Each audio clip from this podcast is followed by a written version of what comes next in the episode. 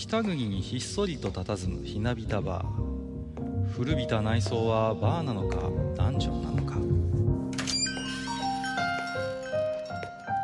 今宵も常連とマスターのよしな仕事が酒の魚だ。少しだけ耳を傾けてみませんか？愚者の宮殿の扉が開く。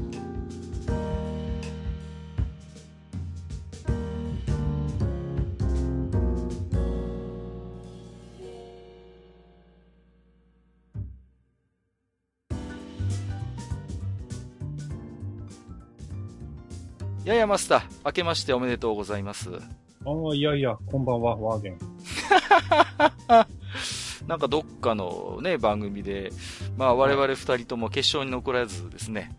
そうですね。まあ、はい。えー、まあちょっとほっとしているところも正直あるんですけれども。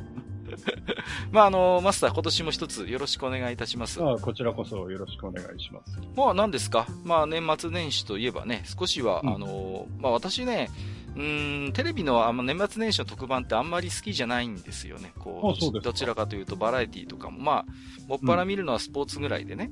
うん。結構時間があるもんですから、あとはまあ、えー、前から言ってますように、ネットフリックスとかね、まあ、アマゾンプライムビデオなんか、まあ、プライムビデオがね、ようやく Apple TV に対応してくれて、テレビでプライムビデオが見られるようになったもんですからね、うん。はいはい。いろいろ探して見てたんですけれども、うん。いやあのね、年末年始ね、もう初笑いじゃないけど笑わせていただきましたよ。面白いね、テレビドラマシリーズを見つけてきました。はい。えー、タイトルがですね、えー、はい、ジャンクロード・バン・ジョンソンっていうですね。な、なんかその、何ですか、その、なんか、こう、ビタレントみたいな。まあ、名前を聞いていただくとね、わかりますように、主演はジャンクロード・バンダムです。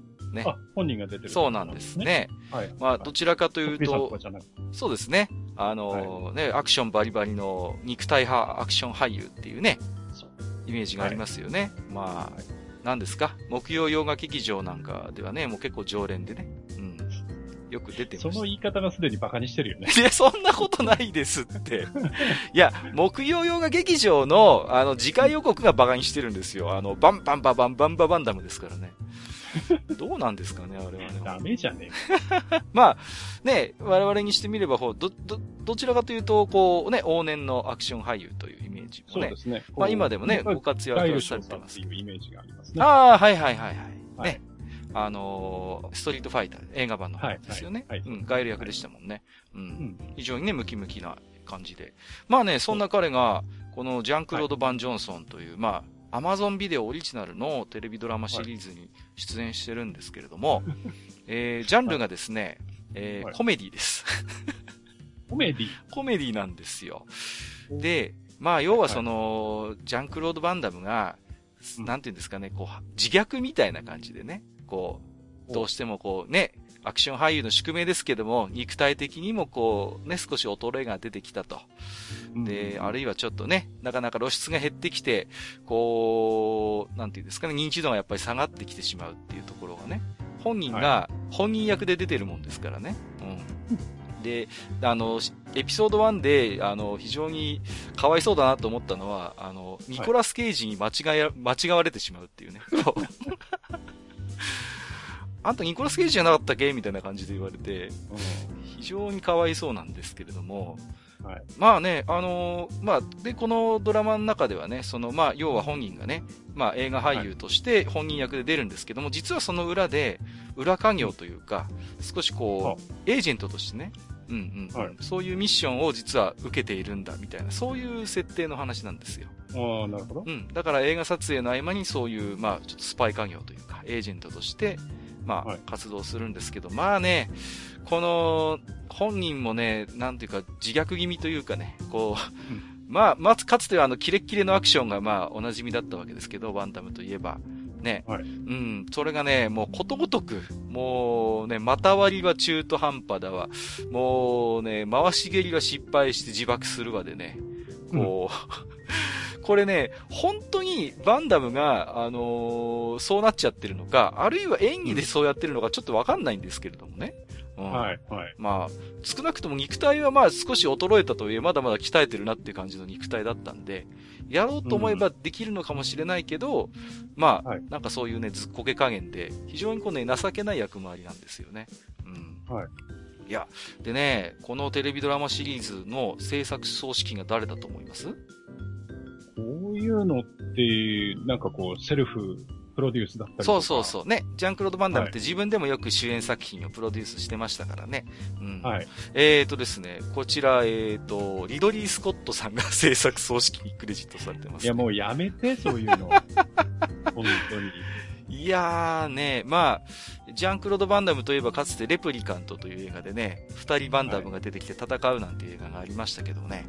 まあ、ね、まあ、ブレードランナーでレプリカントという存在を映像化したリドリー・スコットがね、かつてレプリカントという映画に出てきたジャンクロード・バンダムを使ってコメディを撮るというね、この何とも言えない、こう、おかしさというか、面白さと言いますかね。はい。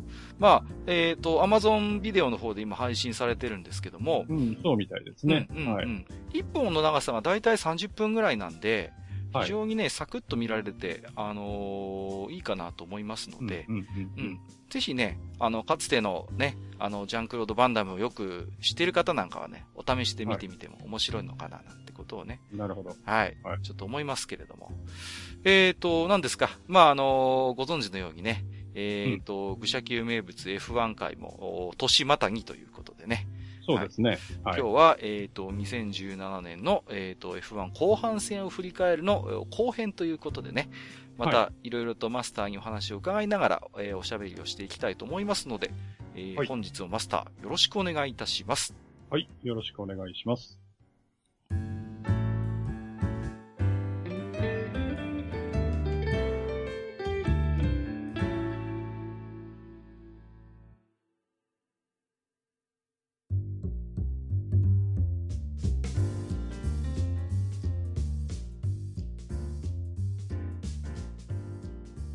はい、えー、それではね、えー、と、早速、F1 後半戦を振り返る後編ということなんですけれども、えー、一本ですね、置き手紙先にご紹介させていただきますけども、うん、えー、と、昨年のね、28日、12月28日に塩分と久めさん、えー、つぶやいてまして、えー、愚者の宮殿、はい、えー、デビルマンは誰も知らない、知られちゃいけない。はいはい。黄金バットはコウモリだけが知っている。はいはい。えー、愚者級 F1 回が前後編、みんな知ってるってことでね。結構ね、こんな感じのリアクションがやっぱり多くてね。やっぱりみたいなね。まあ、そうですね。はい、えー、一回じゃ終わるわけないだろうということでね。うん、まあ、予想通りというところもあるんですけれどもね。はい。まあ、はい、ね、えっ、ー、と、そんなこんなでですね、今日も後半戦という、はい、後半戦の後編ということでお話をいただきたいと思ってるんですけれども。うんうん、はい。はい。はい。じゃあね、早速お話をしていきたいと思うんですが。はいはい。ちょっとですね、前回の訂正を一つ入れたいなと思います。はいはい。はい。はい。えっ、ー、と、まあ、前回ね、あの、今更聞けないパワーユニットのお話ということで、うんうん、えー、パワーユニットについていろいろお話をさせていただいたんですが、はい。えー、その中で、えー、最初に説明をしたエレメントの、えー、ICE、うんうん、インターナルコンバッションエンジンについてなんですけどね。はいはい。はい。まず、えー、4サイクルのエンジンであって、えー、吸入、圧縮、爆発、排気という、まあ、4つのサイクルがあってなんていう話をしたんですけど、うん、まあ、あのー、爆発というのは、まあ、現象としては爆発なんですけど、はい。えー、工程としてはおそらく燃焼という方が正しいんだろうなと。うんうんうん。まあ、それがまず一つですね。はい。はい。で、それからですね、えー、パワーユニットの燃費についてちょっとお話をしたんですけど、うん、えええー、その中でですね、私あの、えー、1時間に使っていいガソリンの流量というのは1時間に100キロということを言ったんですけど、うん、はい。えー、燃費の計算をする上でですね、だいたい、えー、レースが2時間ぐらいなんで200キロ使うなんて言っちゃったんですけど、はいはい。えっ、ー、と、レギュレーションで1レースで使える燃料量は105キロという制限があるのをすっかり忘れてましたね。あ、105キロなんですね。はいはい、はい、なるほど。だからタンクにはマックスで入っても105キロしかないんですよ。はいはいはいはい。で、給油もないので、うん、だから105キロ以上使うことはできないので。なるほど。えですから燃費がね、ちょっと倍違っちゃうんですよね。はいはいはい。計算するとね。うん。ですから、えー、計算をすると大体、まあ、F1 の今のパワーユニットの燃費というのは、1リットルあたり2キロちょっと。うん、まあ、それでも、なかなかね、はい、商用車と比べると随分贅沢と言いますかね。そうですね。はい。そうですよね。まあ、そういう燃費になるよということですよね。はい、はい。でですね、えー、ちょうどあの、前回の収録の後ですね、まあ、いろんな情報が、えー、まあ、情報サイトなんかに出てきてまして、はい。で、海外メディアの分析がちょっとあったんですよね。うん、で、まあ、各、えー、メーカーのパワーユニットがどのくらいパワーが出てるかとか、はい、そういういろんな情報が、まあ推測ですけどね、出てたんです。えその中にその燃費の話があってですね。ほうはい。で、あの、メキシコグランプリ、まあこれからお話をするんですけど、うん、後半戦のメキシコグランプリでは、えー、メルセデスは89キロの燃料を燃やしたと。はいはい。はい。で、えー、メキシコグランプリは全部で305キロ走るので、はい。えー、そうすると大体燃費としては2.6キロぐらいと。うんうん。はい。いうことのようです。はい、で、えー、このメルセデスが89キロ燃料を燃やしたっていうのは、実はかなりの、えー、アドバンテージがあることで、ほう。えー、他のメーカーはですね、えー、10キロ以上多く燃やしてたんで。へですから、うん、まあ、リッターにするとね、うん、えー、十何リットル違うという。うんうんうん。ですよね。だから、メルセデスっていうのパワーも出てるし、燃費もいいというのが、またここで証明されてしまった。すごいですね。だから、はい、ね、まあパワーもあるし、燃費もいいとなれば、うん、まあ、はい、非常にあの、他社と比べて効率のいいパワーユニットを使っているということですよね。そうですね。はい。で、いざとなればパワーも絞り出せるし、そうですね。うん、はい。燃費のきついサーキットでもそれなりのスピードで走ることができるということになるんで。そうですよね。はい。やっぱりね、えー、メルセデスっていうのは、うん、現状では、まあ、最強であるのは間違いない、うん、そうですね。ことが言えるのかなというふうに思います。はい。はい、はい。まあ、そんなことでね、若干の訂正を入れさせていただきました。はい。はい。えー、それじゃあね、えー、早速今日の本編に入っていきたいと思うんですが、えー、またここで、はい。あのー、明日から、えー、使うと、飲み屋さんでちょっと持てるかもしれないというですね。出ました。前編のパワーユニットに続きまして、はい、今回は。はい。はい、え今回はですね、えー、まあ、さっくりいきますけど、えー、今回は題して、えー、ヘルマン・ティルケという男ということをですね、ちょっとお話をさせていただきたいと思います。ヘルマン・ティルケ。うん。はい。えー、このヘルマン・ティルケという男がですね、はい、えー、何者かというとですね、えー、えー、ドイツ人の、えー、建築家さんです。建築家。はい。はい。でですね、えー、何をやってるかというとですね、うん、えー、90年代以降、1990年代以降ですね、はい。えー、新たに作られたり、えー、もしくはその作り直し、回収ですね。はい。えー、回収されたサーキットの設計をやってる人です。ほー。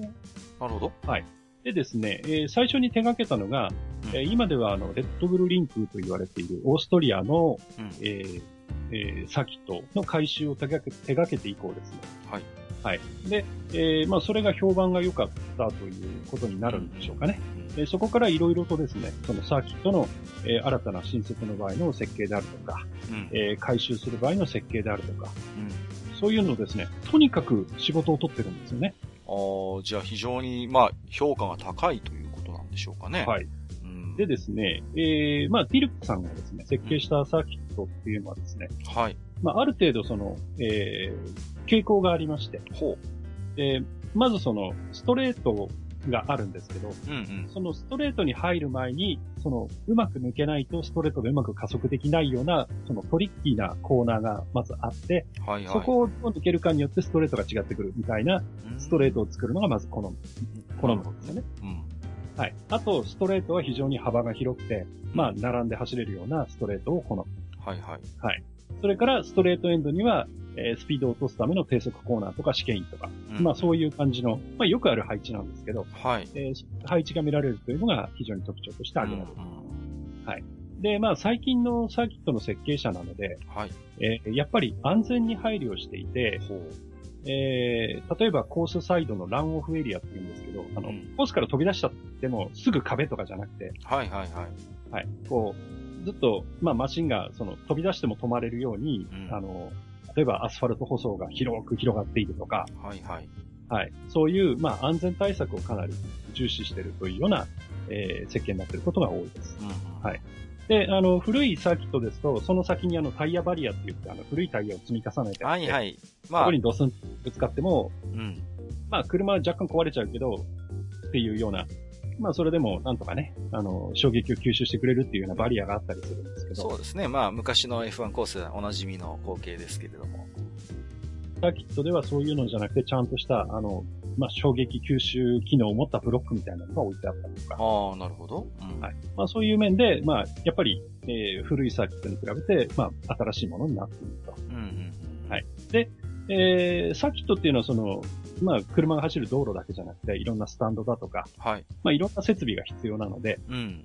そういうものに関してもかなり充実したものを設計してくれていると。はいはいはい。はい。いうことでですね。あと、まあ、えー、いろんな国でいろんなサーキット作ってますから、うん、えー、その国ならではの衣装を盛り込んだりとか。はあ。はい。まあまあ、いろいろいろそんなことでね、あの、考慮して作ってくれてるという。ああ、ちょっと。まあ、実績のある。はい。遊び心もあったりなんかするわけですね。はい。はい。なんですが。が。はい。ですが。はい。はい。あの、ドライバーからはですね、あの、うん、面白いと。コース自体ですね、うん。はいはいはい。えー、面白いと言われるコースも確かにあるにはあるんですよね。うんうんうん。ですけれども、まあ、さっきも言ったように、まあその、なんとなくどのサーキットもバランス的に似てると。あー、なるほど。うん、はい。で、しかも、えー、それからまあさっきも言ったように安全対策をすごく考えて、その広い、例えばラン、えー、舗装されたランオフエリアを持っているとか、はい。えー、そういうサーキットが多いので、逆に言うと、その、危険性がないんですよね。うん。うん。なるほど。うん。まあ、で安牌というか、そういうことですよね。安牌。はい、うん。で、人によっては、あの、まあそういうレースというのは、ある意味その危険と隣り合わせでリスクがあるから、その、勝負があって面白いんじゃないかっていう、うん、もちろんね、あの、怪我人が出たりとか人死にが出ることを、その、推奨してるわけではないんですけど、はい。はい。そういう部分もやっぱりないといけないんじゃないかっていう意見も一部にはあってまあそこはその難しいところですよね。まあバランスというかやっぱりね、こう、見てる側とすればこうなんて言うんですか、こう、はい、はね、針の穴を通すようなやっぱりこう、抜きつ抜かれつっていうのもやっぱり魅力ですからね。うん。はい。でですね、あの、非常に有名な元 F1 チャンピオンのですね、はい、えー、ジャッキー・スチュワートという、まあ今はもうおじいさんなんですが、はい。えー、超有名な、今でも F1 の、えー、サーキットにたまに現れるという、ほうえー、方なんですが、はい。じゃ、そのジャッキー・スチュワート教がですね、うん。えー、まあこの、まあいわゆるティルケサーキットと言われるね。はいはいはい。えー、サーキットに関しては、ちょっとこう辛口なコメントを残して、ほう。でですね、まあそれをちょっと読んでみるとですね、はい。えー、一言で言うと、新しいサーキットはそれぞれ互いのコピーのようにそっくりで、で、ドライバーが、えー、ミスの代償を払わずに済む傾向にあると。はいはい。で、彼、これはもちろん、あの、キルケのことですけど、はい。えー、彼は F1 に快適さと豪華さをもたらし、ある意味では素晴らしい仕事をした。うん。えー、しかし残念ながら観客のためには十分な仕事をしていないのではないかと思う。ほう。つまりその、スペクタクル的なものが足りないということをおそらく言いたいんだと思うんですけどね。なるほどね。うん。はい。あとですね、えー、また、あの、別な、あの、まあ、デザイナー、車のデザイナーなんかをやってるですね、マイク・ガスゴ、ガスコインという方がいらっしゃるはいはい、ガスコインさんね。はい。で、この方がですね、あの、砂漠に今サーキットが、バーレーンとか、うん、うん、あと、えー、ヤスマリーナとかあるんですけど、はい。まあそういうところの、えー、サーキットって実はあんまりその抜きどころがない、うんうんうん。サーキットって言われていて、はい。で、えー、立地的に自由な裁量で作れたはず。まあ、周り砂漠ですからね。ええええ立地的に自由に作れたはずなのに、退屈極まりないレースが行われているのは残念だ。け結構辛辣ですね。うん、はい。えー、そこでですね、まあ、僕ちょっとあの、図を用意してみたんですが、はいはい、今見てますよ。えー、これちょっと見ていただきたいんですけど、ここにあの、6つ、えー、サーキットの図が出ています。はいはい。で、えー、縦にですね、えー、3つ並んでいて、えー、左側、青く文字を書いてます。クラシックサーキットという。クラシックね。はい。はい。これがまあ昔からあるサーキットですね。で、ここに挙げたのは、えー、スペインの、まあ、バルセロナのカタロニアサーキット。それから、はい、えベルギーのスパフランコルシャン。うん。それからよくおなじみの日本の鈴鹿ですね。そうですね。はい。はい。これはもう古くから、えー、よく使われているサーキット。で、例えば、えー、バルセロナなんかは、その、えー、いろんなコーナーがあって、はい。えー、いろんなスピードのコーナーがあったり、直線があったりということで、うん。えー、テストに非常に適しているということで、うん、まあ、春にテストが行われるのはここというようなサーキット。はいはい。うん、で、スパット鈴鹿に関しては、えー、ドライバーズサーキットと言われていて、はい。えー、ドライバーの腕を試すサーキットであると。うん。はい、いうことで非常に定評があると。まあ、見どころも多いですよね。はい、見どころも多い。まあ、鈴鹿に関してはね、ちょっと抜けないサーキットなんて言われると。ああ、まあね、確かにね。はい。はい。で、それに対して、うん、えー、右側に縦に、えー、ティルケの作ったティルケサーキットを3つ並べてみました。はい、うん。と、えー、上海、中国ですね。バレンシア、えー、それから、はい、はい、一番下、コタと書いてますね。これはサーキット・オブ・ジ・アメリカズのでああ。アメリカンサーキット。アメリカンサーキット。はい。で、これを見ていただいてですね。うん。どうですか？これ僕ちょっとあの、意地悪な並べ方をしてみたんですが。はい。はい。例えば、バルセロナとバーレーン。うん。えー、それからスパと上海。うん。それから鈴鹿とコタ。うん。と見ていただくとですね。はい。どうでしょう？似てませんか？うーん。言われてみれば、上海なんかもう、それこそ、フランコルシャンをなんか逆さにすれば、なんか、こんな感じのコースになるような。はい。で、しかもそれをすごいシンプルにしたような形ですよね。直線直線で結んで、ぐるっと回るコーナーをつけてみたいな。確かにね、なんか、はい。シンプルですね。うん、はい。で、あと、コタ、あの、一番下のコタを見ていただきたいんですけど、はい。ここにあの、えー、コーナーの数字がいろいろ振ってあります。うん、1から、うん、えー、10いくつって、まあ20ぐらいあるのかなはい。で、コタの、例えば、5、6、7、8、9ぐらいのところ。うん。まあ、もうちょっと前からかな。3、4、5、6、7、8、9みたいな、あるじゃないですか。ありますね。うん。ここと、数化の、えー、3、4、5、6、7。うん。なんていうのが非常に似てたりとかですね。ほぼ一緒ですね。うん、はい。ここはあの、リズミカルに抜けなきゃいけない S g 区間なんですけど、はい。まあ、コタに関してはね、あの、世界中のいろんな、その、名サーキットと言われるところからいろんなエッセンスを集めてきたなっていうふうに、えー、意地悪な人は言ったりするんですけど。なるほど。はい。うん、はい。まあ、そんなんでですね。はい。えー、えー、まあ、ティルケの仕事というのはこういう仕事ですと。うーん、なんて言うんですかね。はい。やっぱりね、あのー、さっきもね、マスターも喋ってましたけれども、やっぱりこう、はい、まあ安全性ってもちろん大切なね、うんうんうん、あの、部分ではあるんですけれども、一方でなんか、やっぱりね、その、各コースの個性って言った時に、大体やっぱこう仕掛けがこう似てると言いますかね。そうですね。ドーンとストレートがあって、うん、まあちょっとこう曲がり、こう回り込むようなコーナーがあって、またドーンとストレートがあってみたいな。うんうんうんはい、ななんて言うんですかね、こう、コースごとの攻略法というよりはむしろね、何かもう共通してるんで、うん、なんかそこまでこう、なんていうのかな、コースごとの攻略法を緻密に練らなくても、なんか、ある程度同じノウハウが通用しちゃうんじゃないのかな、なんてことちょっとね、うん、思ったりもしますけどもね。はい。はい。でですね、まあ、そんなこんなでですね、あの、はい、今日覚えていただきたい日本語としてはですね。はいはい。はい。あの、F1 はティルケサーキットが増えてからつまらなくなったよねっていうのをですね。出た はい。ちょっとそういうと。覚えておいていただくとですね。はい。ちょっと通っぽいかなと。一目置かれるかもしれない。はい。はい。なるほど。一目置かれるかもしれない。うん。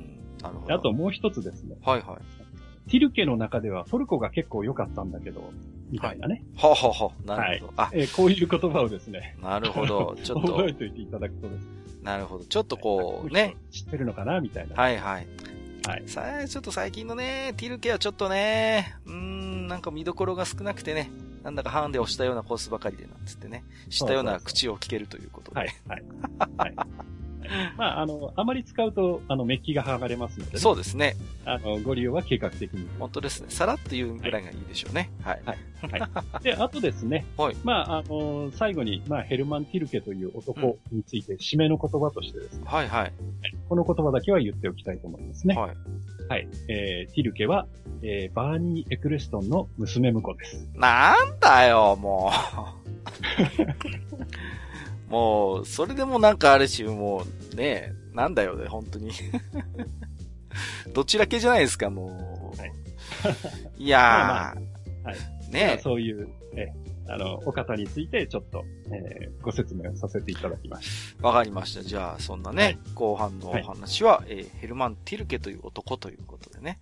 はい、はい。ありがとうございます。はい。じゃあね、えー、早速、結構、えー、5000分くらいね。そうなんです振り返りを残しているんで。まだまだ残ってましたよ。えー、サクサクといいと思います。はい。はい。えー、では、今回はね、第15戦マレーシアグランプリからいきたいと思います。うん、はい。えー、こちらは決勝が10月の1日に行われております。はい、うん。で、前線ね、あのー、シンガポールで、えー、フェラーリがなんとも、えー、残念なあ結果に陥りまして。そうですね。チャンスをミスミス、ちょっとこうね、はい、取りこぼしたような。はい。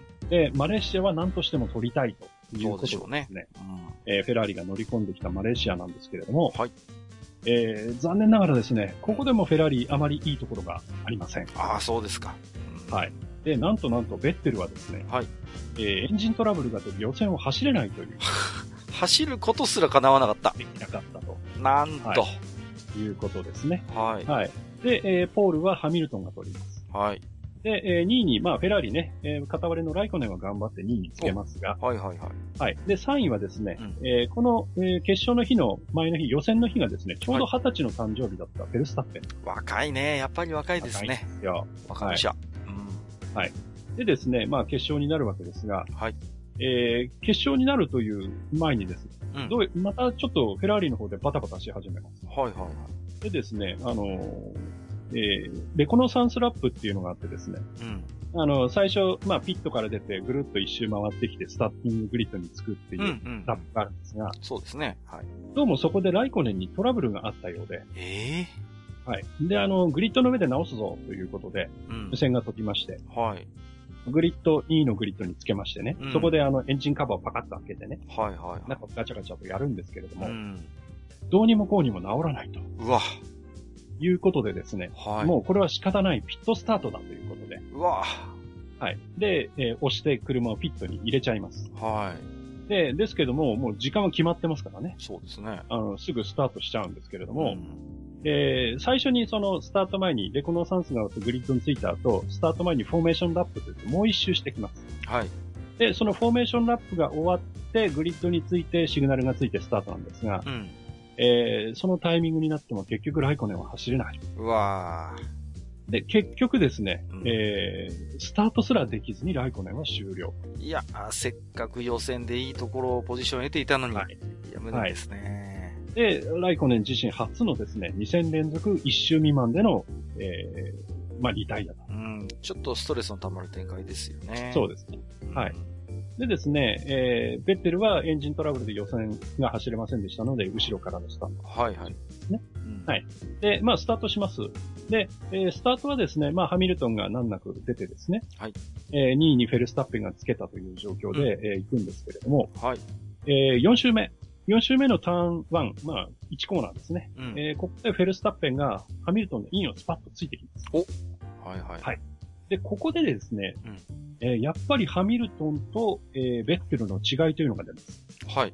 で、えー、前線、えー、シンガポールではね、うん、えー、ベッテルは、えー、スタート直後、えー、まあ、フェルスタッペンに抜かれそうになって、うん、えー、それを抑えようとして、うん、えー、前を抑えに行って、結局、クラッシュを引き起こすじゃないですか。そうでしたね。はい。はい。ですが、えー、ハミルトンはですね、やっぱりこう、えー、ベッテルと違ってですね、うん、えー、フェルスタッペンにこうスパッとインに飛び込まれるんですけれども、はいはいえー、ここで余裕を見せまして、うん、で、あのー、シンガポールでね、えー、ベッテルがやったようにこう前に被せるようなことをしないでですね、あ、あまり無理に、なりと、うん、はい、こういいよいいよっていう感じで抜かせちゃうんですよね。はいはいはいはい。はい。で、えー、フェルスタッペンがトップを奪います。うんまあ、この辺は王者の余裕というところなんでしょうかね。そうですね。まあ、その辺がね、やっぱり、まあ、得点の上でも、えー、まあ、余裕があるあるというか、リードしてるっていうのもあるし、うん、まあ、ベッテルが後ろにいるっていうのもあるし、まあ、その辺の余裕なのかなとも思います、思いますけども、はい。えー、今年はやっぱりね、ハミルトンがずっとそういう精神的な安定を見せていて、うんえー、去年まであたりのね、あの、こう、だんだん点差が詰まってくると心が壊れてきたなはいはいはいはい。えー、揶揄をされるような、うんうんうん、えー、そういう弱さを今年は本当にハミルトンが見せないっていうのが。うん、なんかね、非常にメンタル的に安定している印象ですよね。はい。はい。なんかそんな感じがありますね。はい。はい。で、えー、まあ結果的にこのレース、その後は大した動きがなくてですね。ほう。えー、タイヤ交換等もあるんですけれども、それほど大きな、えー、まあ変動っていうのはなくてですね。はいはい。まあ一つあるとすればですね、うん、えー、まあベッテルが一番後ろからのスタートだったということで、はい。えー、普通の車は大体スーパーソフトという柔らかめのタイヤの方でスタートして、うん、えー、タイヤ交換でソフトに変えて、あとは走り切るっていう形をとってるんですけど、はい。えー、リバースストレッテジといって逆に最初ソフトで走って、えー、周回を稼いでおいて、最後にスーパーソフトに履き替えて追い上げると。なるほど。はい。えー、こういう、えー、戦略を取りまして、はい、えー、どんどん追い上げてくるんですね。うん、えー、そこがまあ若干見物だったかなというぐらいで、はいはいはい。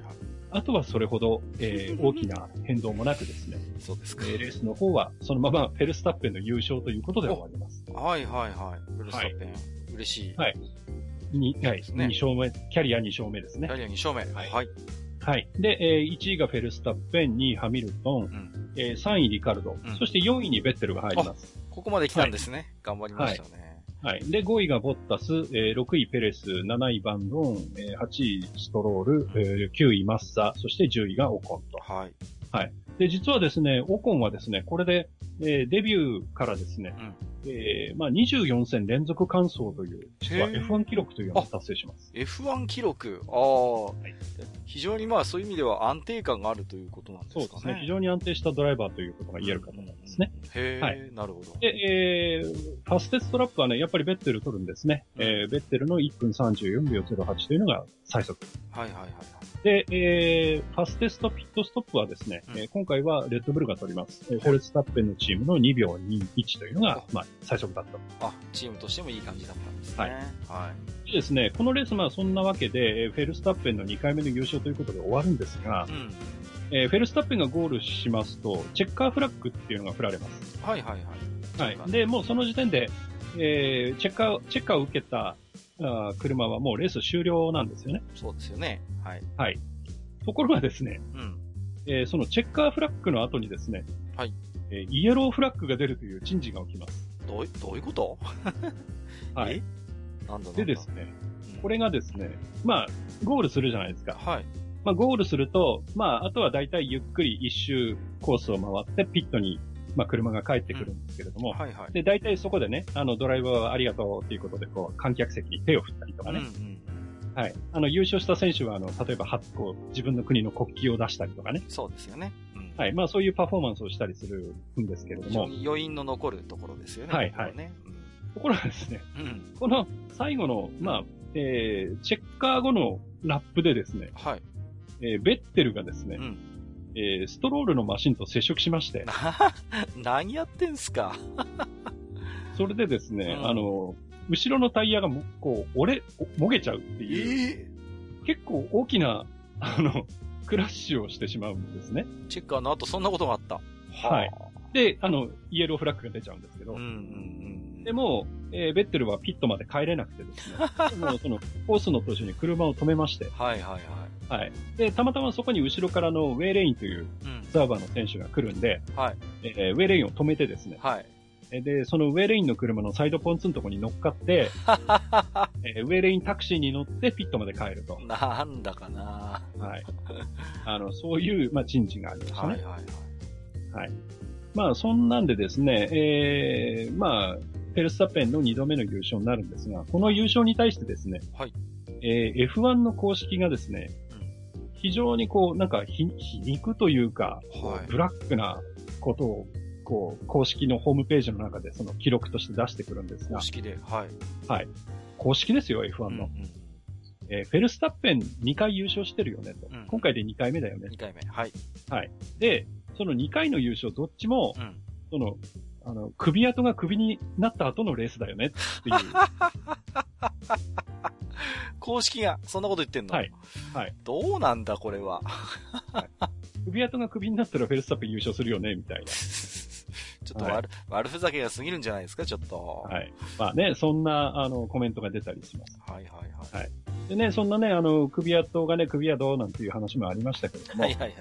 まあ今回ね、あの、F1 デビューになったガスリーもね、うん、なんとか、えー、完走しまして。はいはい。はい。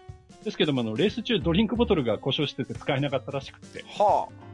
かなり苦しいレースだったんですあららら。マレーシア暑いですからね。そうですよね。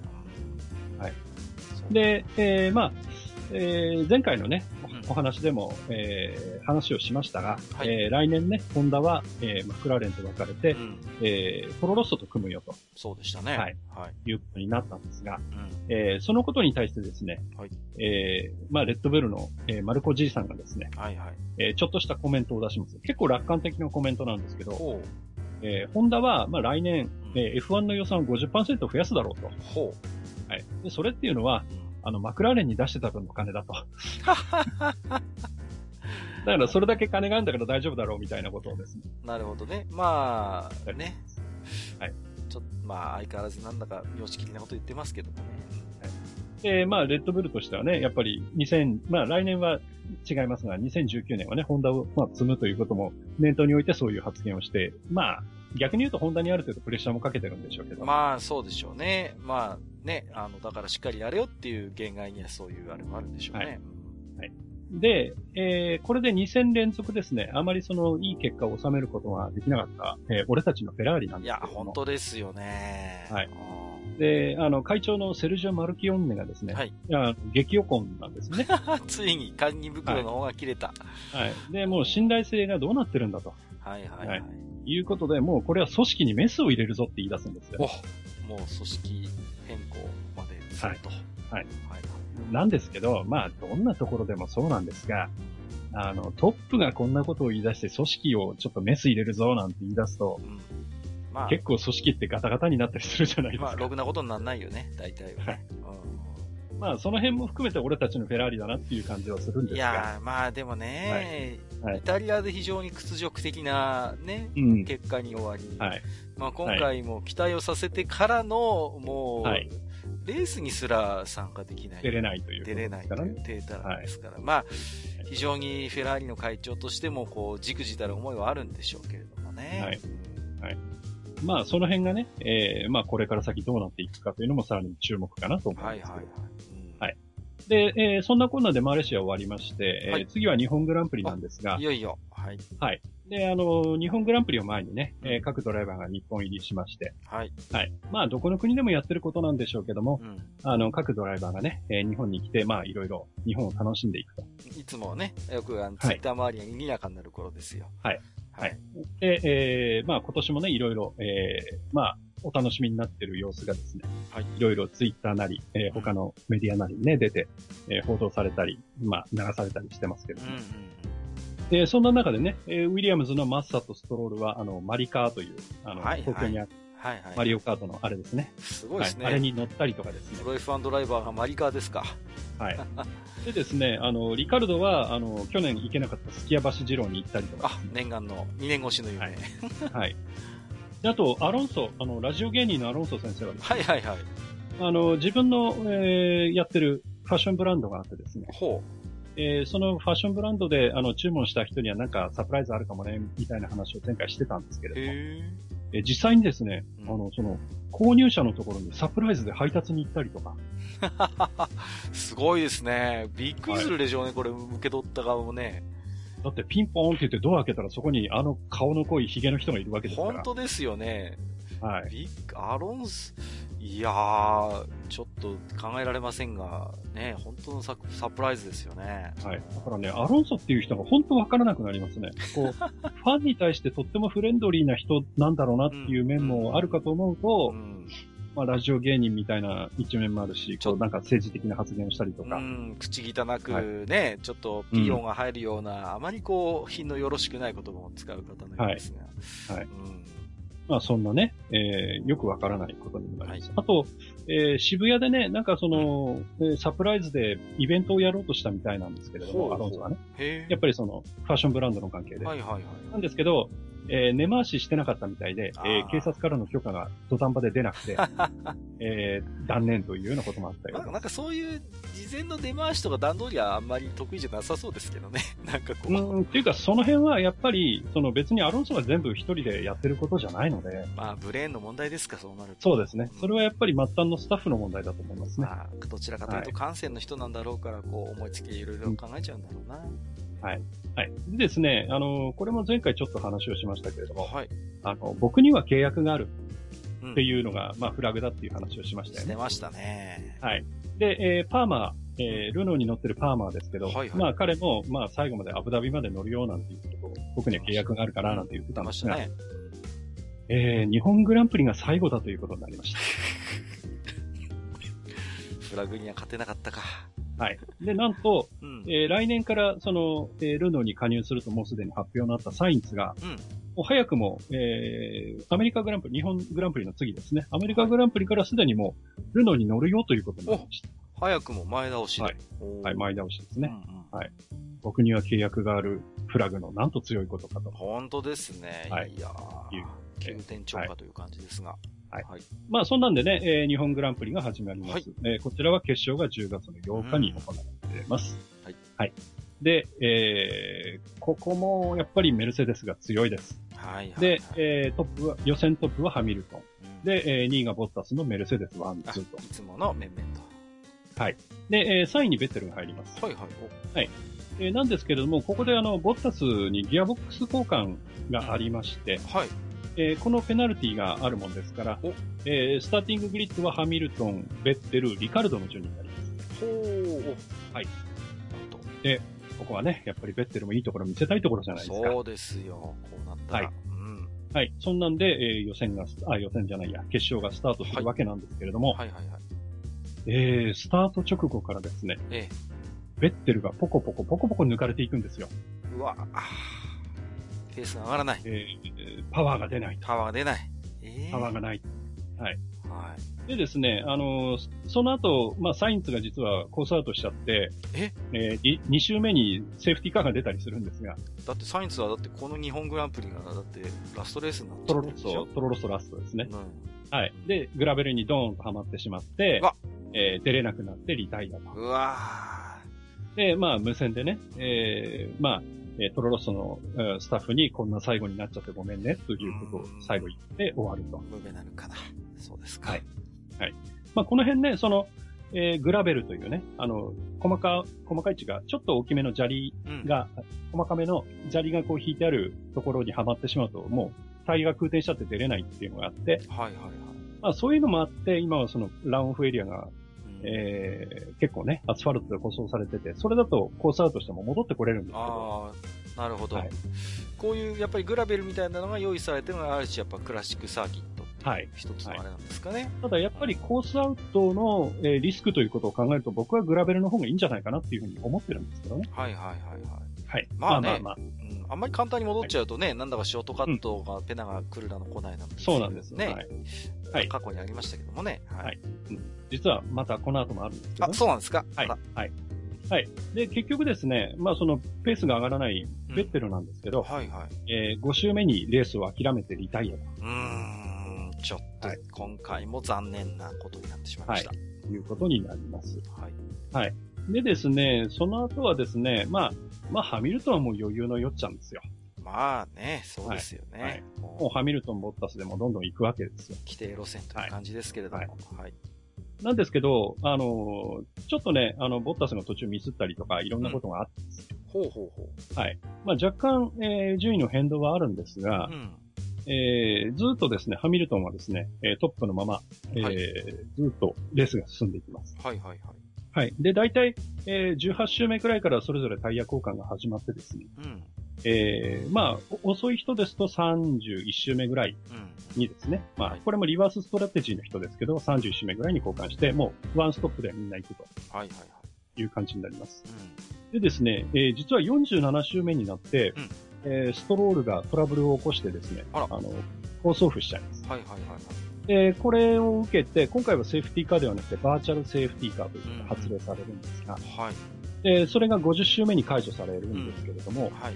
ここからですね、えー、どんどん、あの、後ろのね、フェルスタッペンとかどんどん追い上げてきてるんですが、ハミルトンはですね、タイヤにバイブレーションが出てるということでですね。おはい。ちょっとどうなる？っていうところが出てくるんですね。はいはいはい。バイブレーションだということを訴えてですね、ペースが上がらないんですね。で、どんどんどんどん、あの、後ろが、えー、追い上げてくるんですが、はい。まあ、それでもですね、うん、まあ、やっぱりなんとか逃げ切ってしまうっていうのがメルセデス、それからハミルトンの強さでですね。あ、なんとか逃げ切った。はい、なんとか逃げ切ると。で、2位にフェルスタッペンが入るんですが、はいはい、えー、その差は1秒、約1秒差だったと、最後には。お結構僅差。うん。はい。で、トップ以下も実は結構激戦でですね、はい。えー、1位ハミルトン、2位フェルスタッペン、それから3位リカルド、4位ボッタスという形になるんですが、はいうん、このリカルドとボッタスの間も約1秒差。ほう。えー、それから5位にライコネンが入って、6位オコン。またオコン乾燥してますね。そうですね。えー、それから7位ペレス、8位マグヌスセン、9位グロージャン、10位マッサという順番になります。はい。はい。で、えー、ここがね、えー、ホームグランプリの一つでもあるマクラーレンなんですが、はい。えー、ラジオ芸人のアロンソさん、ここは頑張ってくれるんですけれども、はいはいはい。最後の最後までですね、えー、10位のマッサと10位争いを繰り広げるんですが、結局、えー、ここもですね、激戦なんですね。はい、0.86秒差で11位。いやー、ちょっとそういう順位、まあ頑張ったんでしょうけども、あんまりそういう順位の順位争いをしているのは、はい、バランスをにしてみれば不本意かもしれないですよね。そうですね。うん、はい。で、えー、ファステストラップはですね、まあ、ミスもあったんですが、ボッタスが取ってまして、1分39秒144。はい、で、えー、ファステストピットストップはフェルスタッペンの2秒29ということで、ここでもレッドブルが持ってます。すごいですね。マレーシアに引き続きですか。はい。はい。で、えー、表彰式なんですけれども、うん、えー、表彰式の後で、あの、インタビューがあるんですね。はいはいはい、表彰台で。うん。はい。で、そこで、今回インタビュアーとして登場したのが、えー、佐藤拓馬です。出ました。佐藤拓馬。はいえー、今年のインディーチャンピオンですね。そうですね。はい。はい。で、えー、インディーチャンピオンがですね、指にあの、インディーのチャンピオンリングをして出てくるわけですよ。はいはいはいはい。はい。で、そうするとですね、ハミルトンがですね、うん、その、指をいじるわけですよね。ほー。そこがいいね、と。はいはいはい。はい。ちょっと僕にも貸してくれないかと。で、その、たくまのリングをちょっと借りてですね、自分の指にはめてですね。うん、へー。何見せてどう似合うみたいなで、をやったりします。お、ハミルトンももしかしてインディーにちょっと興味が出てきたかみたいな。はいはい。いろいろ憶測が呼ぶところですよね。はい。まあそんなね、えー、日本グランプリなんですけども、はい、えー、3日間の観客動員数が過去最低だったと。あらまあ、そうですか。いうことで、やっぱり日本ではね、ちょっと F1 人気というのが落ちてきてしまっている。下火ですよね。いうことがちょっと出ちゃいますね。はいはい。で、えー、今回ね、またフェラーリトラブルが出ちゃったんですけれども、えー、その、えー、まあ、ベッテルに出たフェラーリのトラブルっていうのは、どうもスパークプラグの問題だったと。スパークプラグ？はい。はい。あの、火をつける、エンジンに火をつける、あれですね、はいはい。前回言ってましたね。ちなみにね、プラグは、あの、NGK というところの、まあ、有名メーカーですよね。NGK? はい。NGK です。ナンバーグランド花月ですか、そうですね。ナンバーグランド。いやいやいやいや。違いますね。はい。失礼しました。はい、で、えー、この NGK のプラグっていうのは、でも、あの、フェラーリだけじゃなくて、メルセデスなんかも使ってるので。そうなんですか？はい。はい。だから、その、プラグ自体が悪いというよりは、そのフェラーリが、こう、えー、メルセデスに追いつくためにいろいろ無茶をやってんじゃないかなんていう、ふうに見る人もいるようですね。なるほど、なるほど。はい。でですね、えー、実は次のアメリカグランプリなんですが、うん、はい。えー、トロッソの、えー、新人のガスリーですね。はいはいはい。えー、この人は実はあの、スーパーフォーミュラという日本のフォーミュラにも乗ってまして、うん。えー、実はこのアメリカグランプリの日にですね、実はスはい、スーパーフォーミュラも最終戦があって、あらまあ。で、実はガスリーのスーパーフォーミュラのチャンピオンがかかってるレース。結構大事なレースじゃないですか。はい。で、ガスリーがここで勝てば、えー、スーパーフォーミュラのチャンピオンも取れるということで、はいはいはい、逆転優勝ができるということで、うん、えー、アメリカグランプリはちょっとお休みしますということにます。はい。はい。で、えー、マルコじいさんはですね、まあ、ドライバーについてはちょっとサプライズがあるだろうね、みたいな、また、なんか思わせぶりなことを言っていくと。なんでしょうね。はい。ということになります。はい。はい。で、実はそこで起用されるのが、えー、ブランドン・ハートレーというオールドルーキーがですね。はいはいはい。はいえー、起用されることになります。で、この人も、えー、レッドブルの、えー、プログラムのドライバーではあるんですが。なるほど。はい。はい。ただ、最近はその F1 のコースを外れてしまっていて、うん。えー、それこそあの、えー、ルマン24時間で、うん、えー、ポルシェチームにいて、うん。えー、今年優勝してるうちの一人です。あらら。そうですか。はいで、その彼がアメリカグランプリから乗るよということになります。これちょっとしたやっぱ驚きですよね。はい。で、これはですね、ブランドン・ハトレーがですね、あの、やっぱりこう、マルコとかに連絡を取ってたみたいなんですね。こう、例えばテストドライバーでもいいからちょっと乗せてもらえないだろうかと。はいはいはいはい。いうことを電話したりしてたらしいんですけども。アプローチがあったと。はい。うん、で、そうすると、マルコの方で、うん、ああ、ちょうどいいじゃないか、みたいなことになったようなんですね。なるほどね。はい。まあ、それで、えー、次戦から、まあ、ハートレーが乗ると。はい。はい。はい。で、一方ですね、うん、まあ、他のチームもまあいろいろぐだぐだガタガタしてるんですけども、はい。まあ出てきました。マクラーレンの豚さんですね。マクラーレンの豚、つい名前も呼ばれなくなった。はい。はい、で、豚さんがですね、うん、あの、最初は随分と景気のいいことを言ってたような気がするんですけども。単価切ってたじゃないですか、だって。はい。うん、もうすぐにも勝てるようなね、ことを言ってたような気がするんですけど。なんかこの頃になるとですね、うん、えー、ルノーとパフォーマンスを発揮するにはちょっと時間が必要だね、みたいなことを言い出した。あれ？あれ？なんか言ってることがちょっとトーンダウンと言いますか。はい。ねまあね、そんなことを言い出したりとか。威勢のいいこと言ってたのにね、前もね。はい。はい。で、一方ですね、えー、レッドブルのホーナーなんですけども、はい。えー、こんなことを言い出します。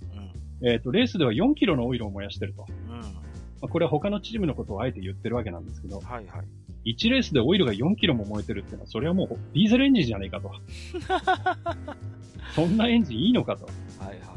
それは環境に配慮してるって言われてるそのハイブリッドのエンジンを、パワーユニットを積んでる、そのコンセプトに反するんじゃないかみたいなことを言い出すわけですよね。何16戦目でそんなこと言い出してもね。はい。で、これは案に他のチームが、うん、まあ僕前にも言いましたけど、ガソリンにそのオイルを混ぜて燃やしてるんじゃないかと。なんだかそういう疑惑もありましたよね。はい。でそれに対して牽制をしてるということだと思うんですけど、はい。これ裏を返すとですね、うんえメルセデスとかフェラーリはそれをやってるっぽいのに対して、はい、えー、ルノーを積んでいるレッドブルのコーナーが、えー、こういう、そんなのはどうだっていうことを言い出したということは、なるほど。ルノーはそれができてないんじゃないかと。そうか。うんちょっとそう考えると意味深な発言ですよね。はい。はい。まあそんな、まあ駆け引きというかね。はいはい、はい、まあそんなのもありながら。うん、はい。で、この頃にやっとですね、えー、マクラーレンがアロンソとの契約の延長を発表します。やっと。はい。はいはい。で、侍はマクラーレンにとどまるなんて言ってますけど、どこが侍だと思いますけどね。まあ、ね、今年も吸ったもんだがありましたということで。はい。ね。はい。で、その一方ですね、レッドブルは、うん、えー、フェルスタッペンとの契約を2020年まで、えー、延長したと。あ、まあね。あります。結果も出しましたからね。うん。そうですね。まあ、この、この子は抑えておく方がいいでしょうね。うん。えー、レッドとしては。そうでしょうね。うん。はい。まあまあ、そんな感じでね、少しずつ、えー、来期の陣容も固まりながらね、はい、えー、次の年に行くわけですが、はいはい。えー、第17戦アメリカグランプリ。はい。えー、こちら、決勝が10月の22日です。はい。はい。で、サーキットは先ほどもあの図を出しましたが、コタと言われるサーキットオブジアメリカズというコースですね。ですね。はい。はい。えー、こちらもですね、ハミルトンが早いんですね。うん。予選はポールがハミルトン、2位がベッテル、3位ボッタスと。まあ、いつものメンバー。まあそうですね、ベッテルが食い込んではいるものの、おなじみの面々というところですか。はい。で、えー、レーススタートしまして、えー、このレースではね、えー、ベッテルがなんとか、えー、頑張りまして、えー、スタート直後、えー、最初の、えー、ターン1、えー、1コーナーでハミルトンを抜いてトップに立つんです。お、いいじゃないですか。はい。で、その後方ではですね、まあ上位3チームがいろいろと入り乱れてこうドッグファイトを繰り広げる。はいはいはい。いう形になるんですが、うん、えー、ここで逃げ切れないというのが俺たちのフェラーリ。まさか。えー、6周目にですね、うん、えー、ベッテルはもう一回ハミルトンに抜かれちゃうんですね。あらまあ。はい。でも、そこからはどんどんどんどんベッテルとの差が広がってしまうと。うわうん。いうことなんですよね。はい。はい。で、えー、結局、えー、ここからは、まあ、ベッハミルトンが1位、ベッテルが2位という感じで、えー、レースが続いていくわけですけれども、はい。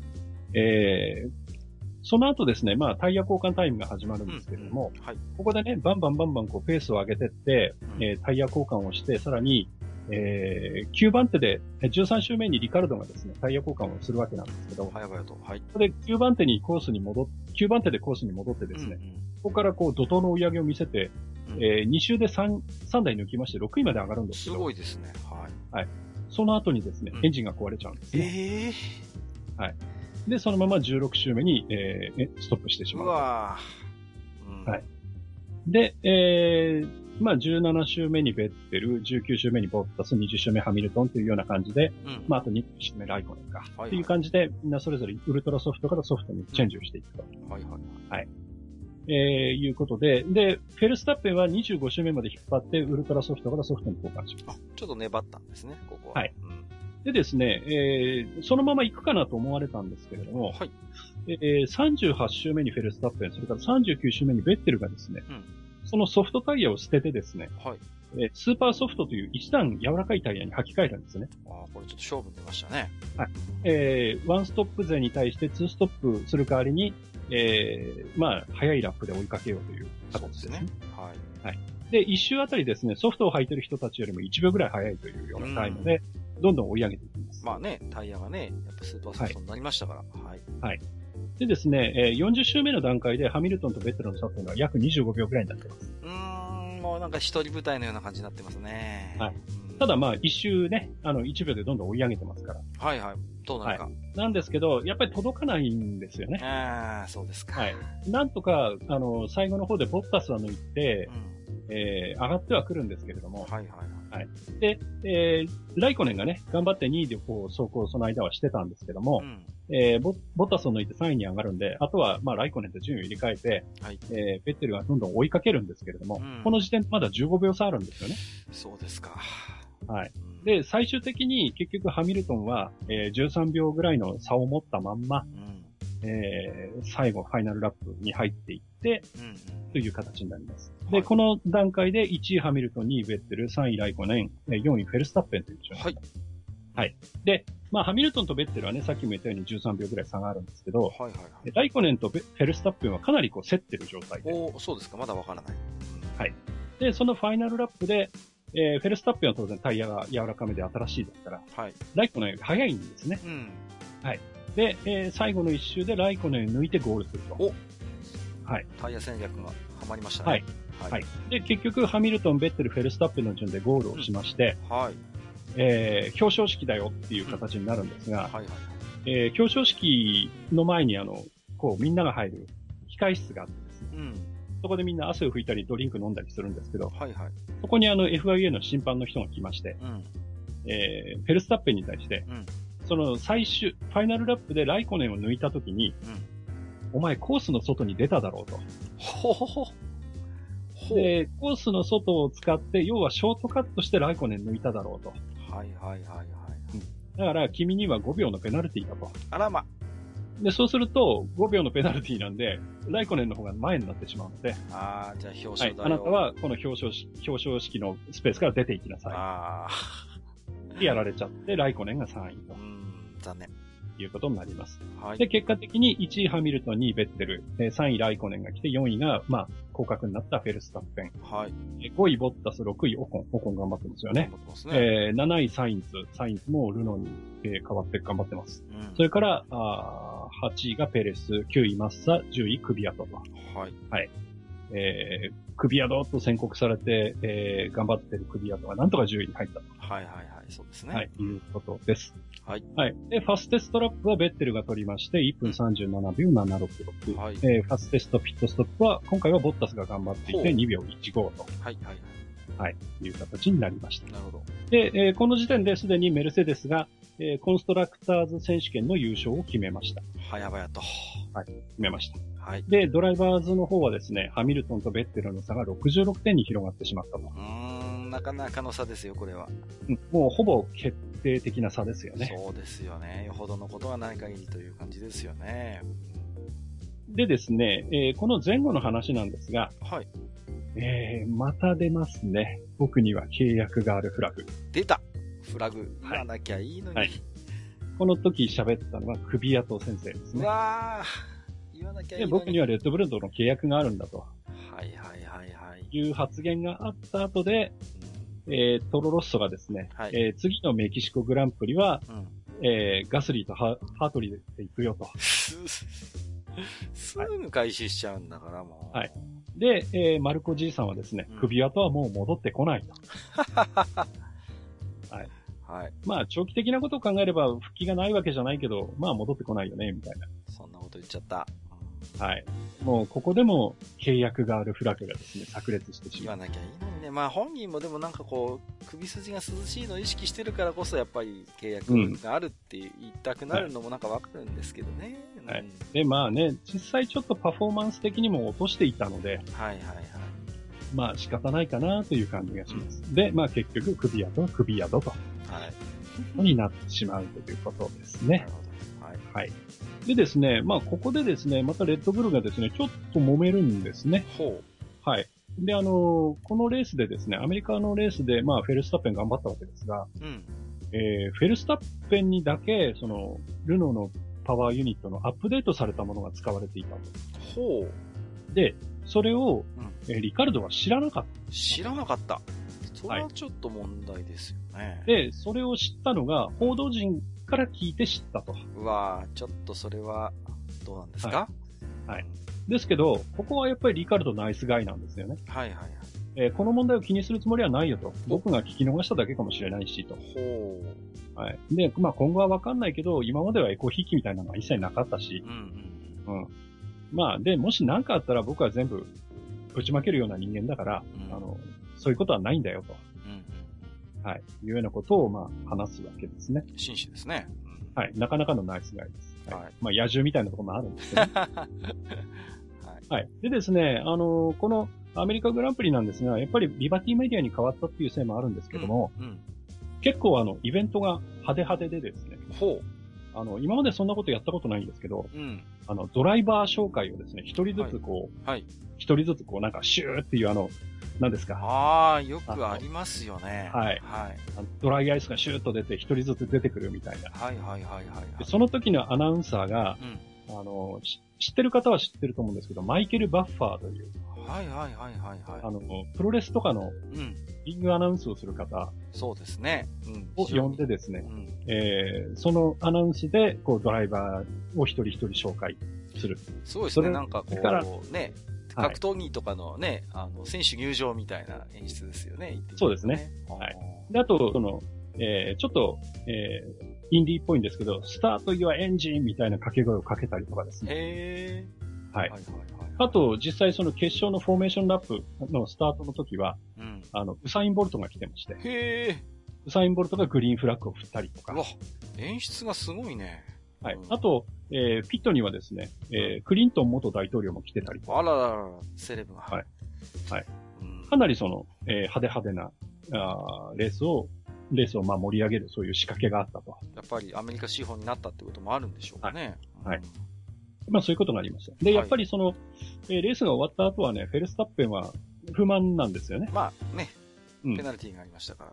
はい。で、ゴール後の採点についてはかなりその、えー、フェルスタッペンも、それからフェルスタッペンのお父さんもですね、はあ、かなりその、えー、不満があって、まあいろいろ喋っていたと、はい、いうことです。で、えー、そんな中ですね、えー、最近はちょっとおとなしい、あの、ラジオ芸人のアロンソさんなんですけれども、はい、はいはい、えー、実はですね、えー、もう、もうすぐなんですけれども、はい、あの、2018年1月末にですね、はいはいはい、えー、デイトナの24時間レースというのがあるんですが、それに出るよと。へー。はい。で、えー、今ね、えー、マクラーレンのチームにいるザック・ブラウンという人がいるんですが、その人の持っているチームから、うん、えー、24時間レースに出るということが発表になります。へまあ、これもアロンソのガス抜きの一つなのかよくわかりませんけど、ね。何なんでしょうね。なんか、もしかしたら、まあ、ガス抜きなのかもしれませんね。はい。でですね、えー、まあ、このレースをあの欠場した、あの、スーパーフォーミュラのチャンピオンを取るためにね、うん、えー、ガスリー選手が、まあ、アメリカグランプリをお休みして、まあ、その分ね、首跡が乗れたわけですが。言ってましたね。はい。そのガスリーなんですが、はい、そのスーパーフォーミュラどうなったかという、ね、そうですね。うん、えー、スーパーフォーミュラ最終戦。はい。雨で中止になりました。ええー、で、結局、えー、雨でまあ、レースがキャンセルになったので、うん、ポイントも取れなかったということで、そうですか。えー、チャンピオンにもなれなかったと。あっけない幕引きですね。はい。いうことになってしまいましたね。そんなことなら、はい、ね、アメリカグランプリ乗乗ればよかったっていう、まあ結果論です、ね。まあ、たらればですけどね。しょうがないですよね、はい、これはね。はい。うん、はい。でね、あの、一方、まあ、来年ね、えー、トロロスをホンダということで、はい。えー、にわかに、じゃあ、こう、末はね、えー、日本人ドライバーが、えー、トロロッソになんていう希望も、ちょっと出てきたりするわけですが、マクラーレンと違って、ね。そうですね。やっぱりね、久しぶりに見てみたいと。はい。なんですが、あの、F1 を目指してね、F2 で頑張っていた松下信春なんですが、はいはい。うんえー、残念ながらですね、えー、今年の F2 ではその3位以内のランキングに収まることができないでですね。あらまあ。えー、スーパーライセンスの発給条件を、発給条件を満たせなかったと。ね。はい。いうことになりました。はい。で、結局松下はね、来年はもう F2 は走らないと。ほう。いうことで、えー、日本に戻ってきて、スーパーフォーミュラと、それからスーパー GT に乗って、そこでもまあポイントは稼げるので、えー、それで、えー、スーパーライセンス獲得を目指すというようなことになります。なるほど。はい。はい。で、F2 にはですね、えー、GP3 というさらに F2 より下のカテゴリーで頑張っている福住2例が昇格するんじゃないかと。へー。はい、はい。はい。いう話になってます。うん。はい。でですね、えー、このアメリカグランプリ、まあ、サインツ頑張って7位に入ってるんですけれども、はいはいはい。まあ、それに対してね、えー、大御所アロンソ先生がですね、はい。えー、来年はマクラーレンの方が上だから今のうちだ、みたいなことを言ったりとか、はい。そんなね、単価切っちゃって大丈夫なんでしょうか。うん、はい。まあ、そんなね、えー、こともあったり。まあ、あとね、はい、リカルドがまたね、あの、ハミルトンと組んでみたいな、みたいなこと言ったり。この人よく言いますね、こういうこと。はい。まあ、ハミルトンもね、それに対して光栄だな、なんていうことを答えたりする はい、なかなか好戦的でね。そうですね。いいんじゃないかな。なるほど。はい。で、あの、次がね、あの、メキシコグランプリなんですけれども、はい。えー、メキシコグランプリというとですね、うん、えー、フォースインディアのペレスのお膝元なんですよね。そうですよね。はい。で、えー、ペレスというとですね、うん、同じチームの、えー、オコンと、まあ、遺恨があると。そうですね。前、後半もね、前回の前編でもいろいろありましたけれども。はい、ありました。はい。でですね、やっぱりそのペレスファンからオコンっていうのはあまりよく思われてないらしいんですよね。ああ、そうですか。で、あの、まあ、あまりこういうこと言いたくはないんですけど、メキシコって結構物騒な国じゃないですか。そうですね。やっぱりいろいろね、はい、麻薬組織だ、なんマフィアだってね、よくね、聞きますけれども。はい。はい、で、なんと、えー、オコンに対してペレスのファンから殺害予告があったと。うわー、ちょっとシャレにならないですね、これは。シャレにならないですね。うんで、えー、実はオコンはね、そのために、まあ、警護を新たにつけなきゃいけないっていうことで、メキシコ入りが遅れるというような事態になって、うん、そうですか。ちょっとこれは、でも残念ですよね、やっぱり。そうですね。あんまりね、ファンもそういう、えー、ことは言わないでいただきたい。本当そうですよね。はい。いうふうに思います。はい。はい。で、えー、まあそんなね、ちょっと、えー、きな臭いこともありながら、うん、えー、メキシコグランプリ。こちらは、えー、決勝が10月29日に行われます。はい。はいえー、ここはね、あのー、一番、えー、不安のカレンダーの中で一番高いところで、うん、高知で行われる、はい、えー、グランプリでね、うん、えー、平地に比べて空気が薄いということで、うん、まあ空気抵抗も少なくなる代わりに、うん、えー、エンジンに入る空気も少なくなるということで、そうかそうか。はい。あの、冷却がいろいろ大変になるというグランプリですね。はい。はい。で、えー、そんなレースでですね、えー、予選、えー、勝ったのは、えー、ポールを取ったのはベッテルです。おー、お久しぶり。はい。はい、で、えー、ベッテルがポールを取りまして、2位にフェルスタッペン、3位ハミルトンと。はい。はい。いう順番になります。うん。はい。で、実はですね、ここで、あの、ルノーのエンジンがとにかく壊れまくるんですね。壊れまくる。壊れまくります。はあ。はい。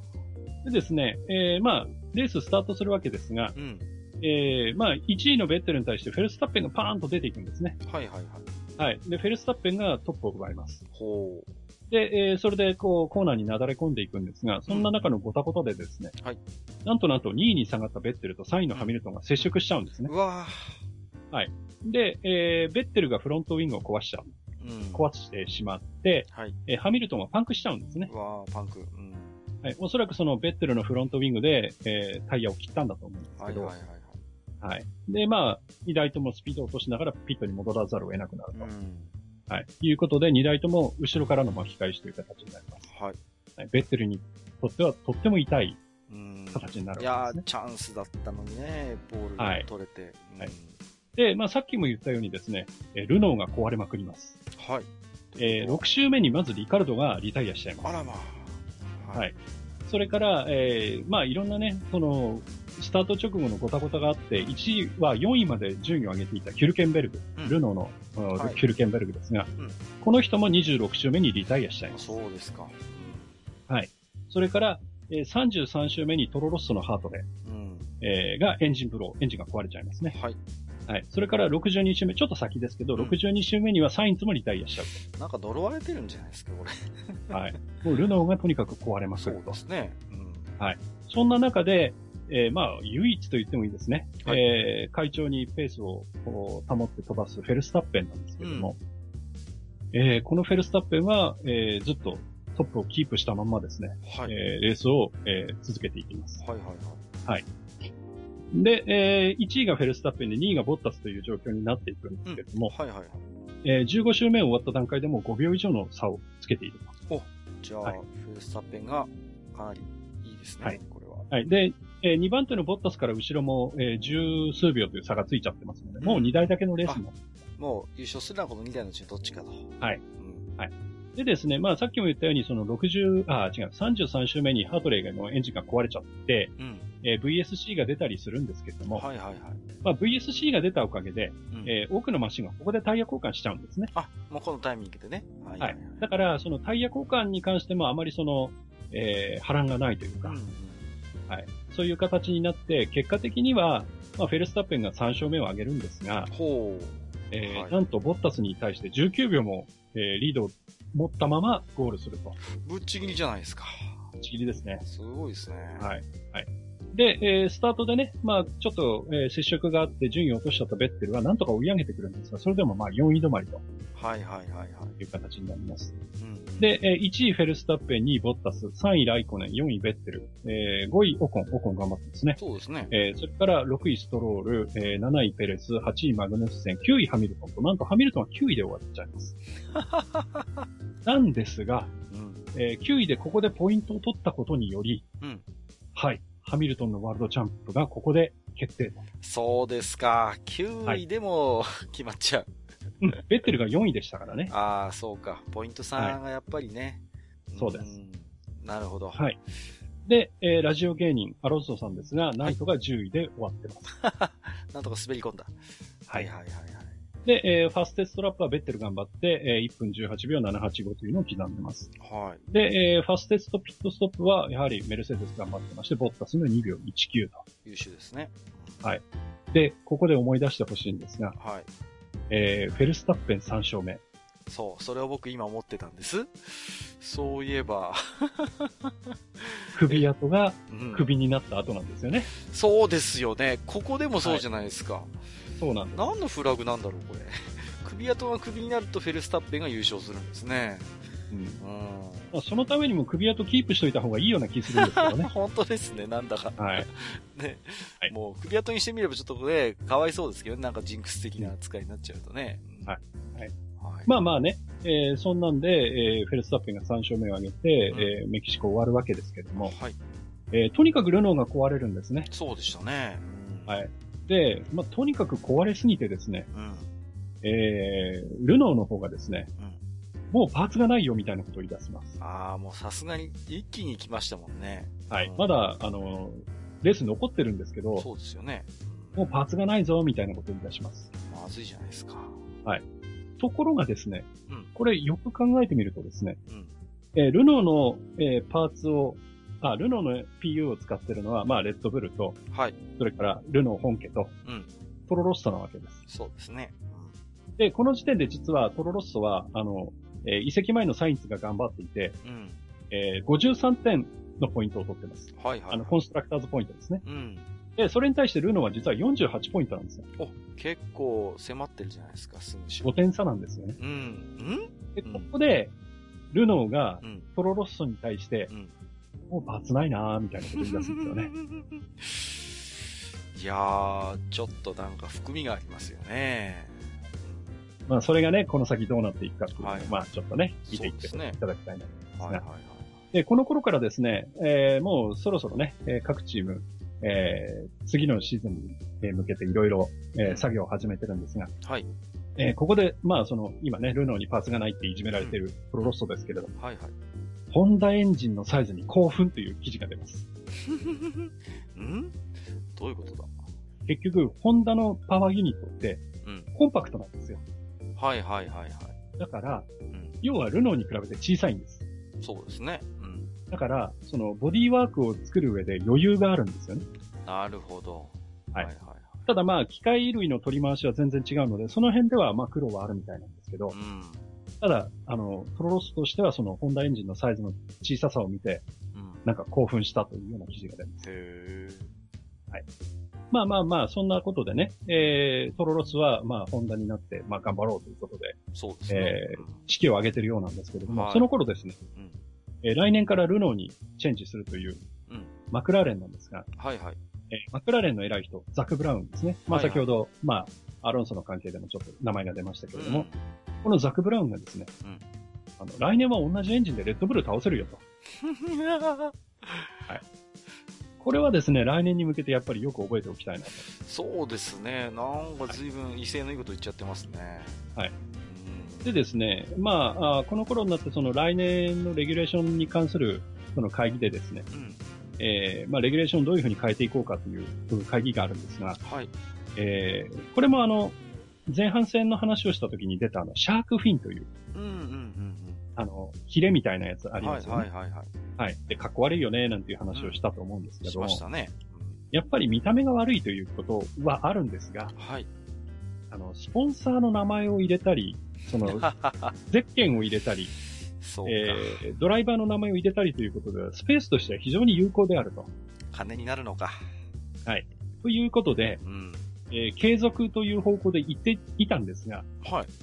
ところがこの会議で、うん、えー、マクラーレンが唯一反対票を入れてですね。ほう。えー、シャークフィンは、どうやら来年はなくなりそうと。うん、へえ、あ、そうですか。はい。で、なぜここで、うん、マクラーレンがそのシャークフィン反対に転じたのかと。そうですよね。うん。いうところがですね。はい。まあ、マクラーレンはどっちみちスポンサーがないからだっていう話もありますし。まあね、はい。あとは、何かその、えー、シャークフィンに代わるアイデアを何か思いついたんじゃないかと。あ、なるほど。まだ、あのー、他のチームに先駆けて秘策があるかもしれないと。はい。はい。はい、この辺でも馬鹿し合いっぽいそうです。この辺もちょっとね、本当になんかこう、ね、水面下の話ですよね。はい。まあそんなね、えー、来年に向けてちょっと汚い話も出つつですね。はいはい。えー、そんな中ですね、あの、メルセデスはもう残り2戦なんですけど、はい。もう優勝も決まってますし、そうですね。あの、ハミルトンの、まあ、チャンプも決まったので、はい。もう残り2戦はもうテストだと。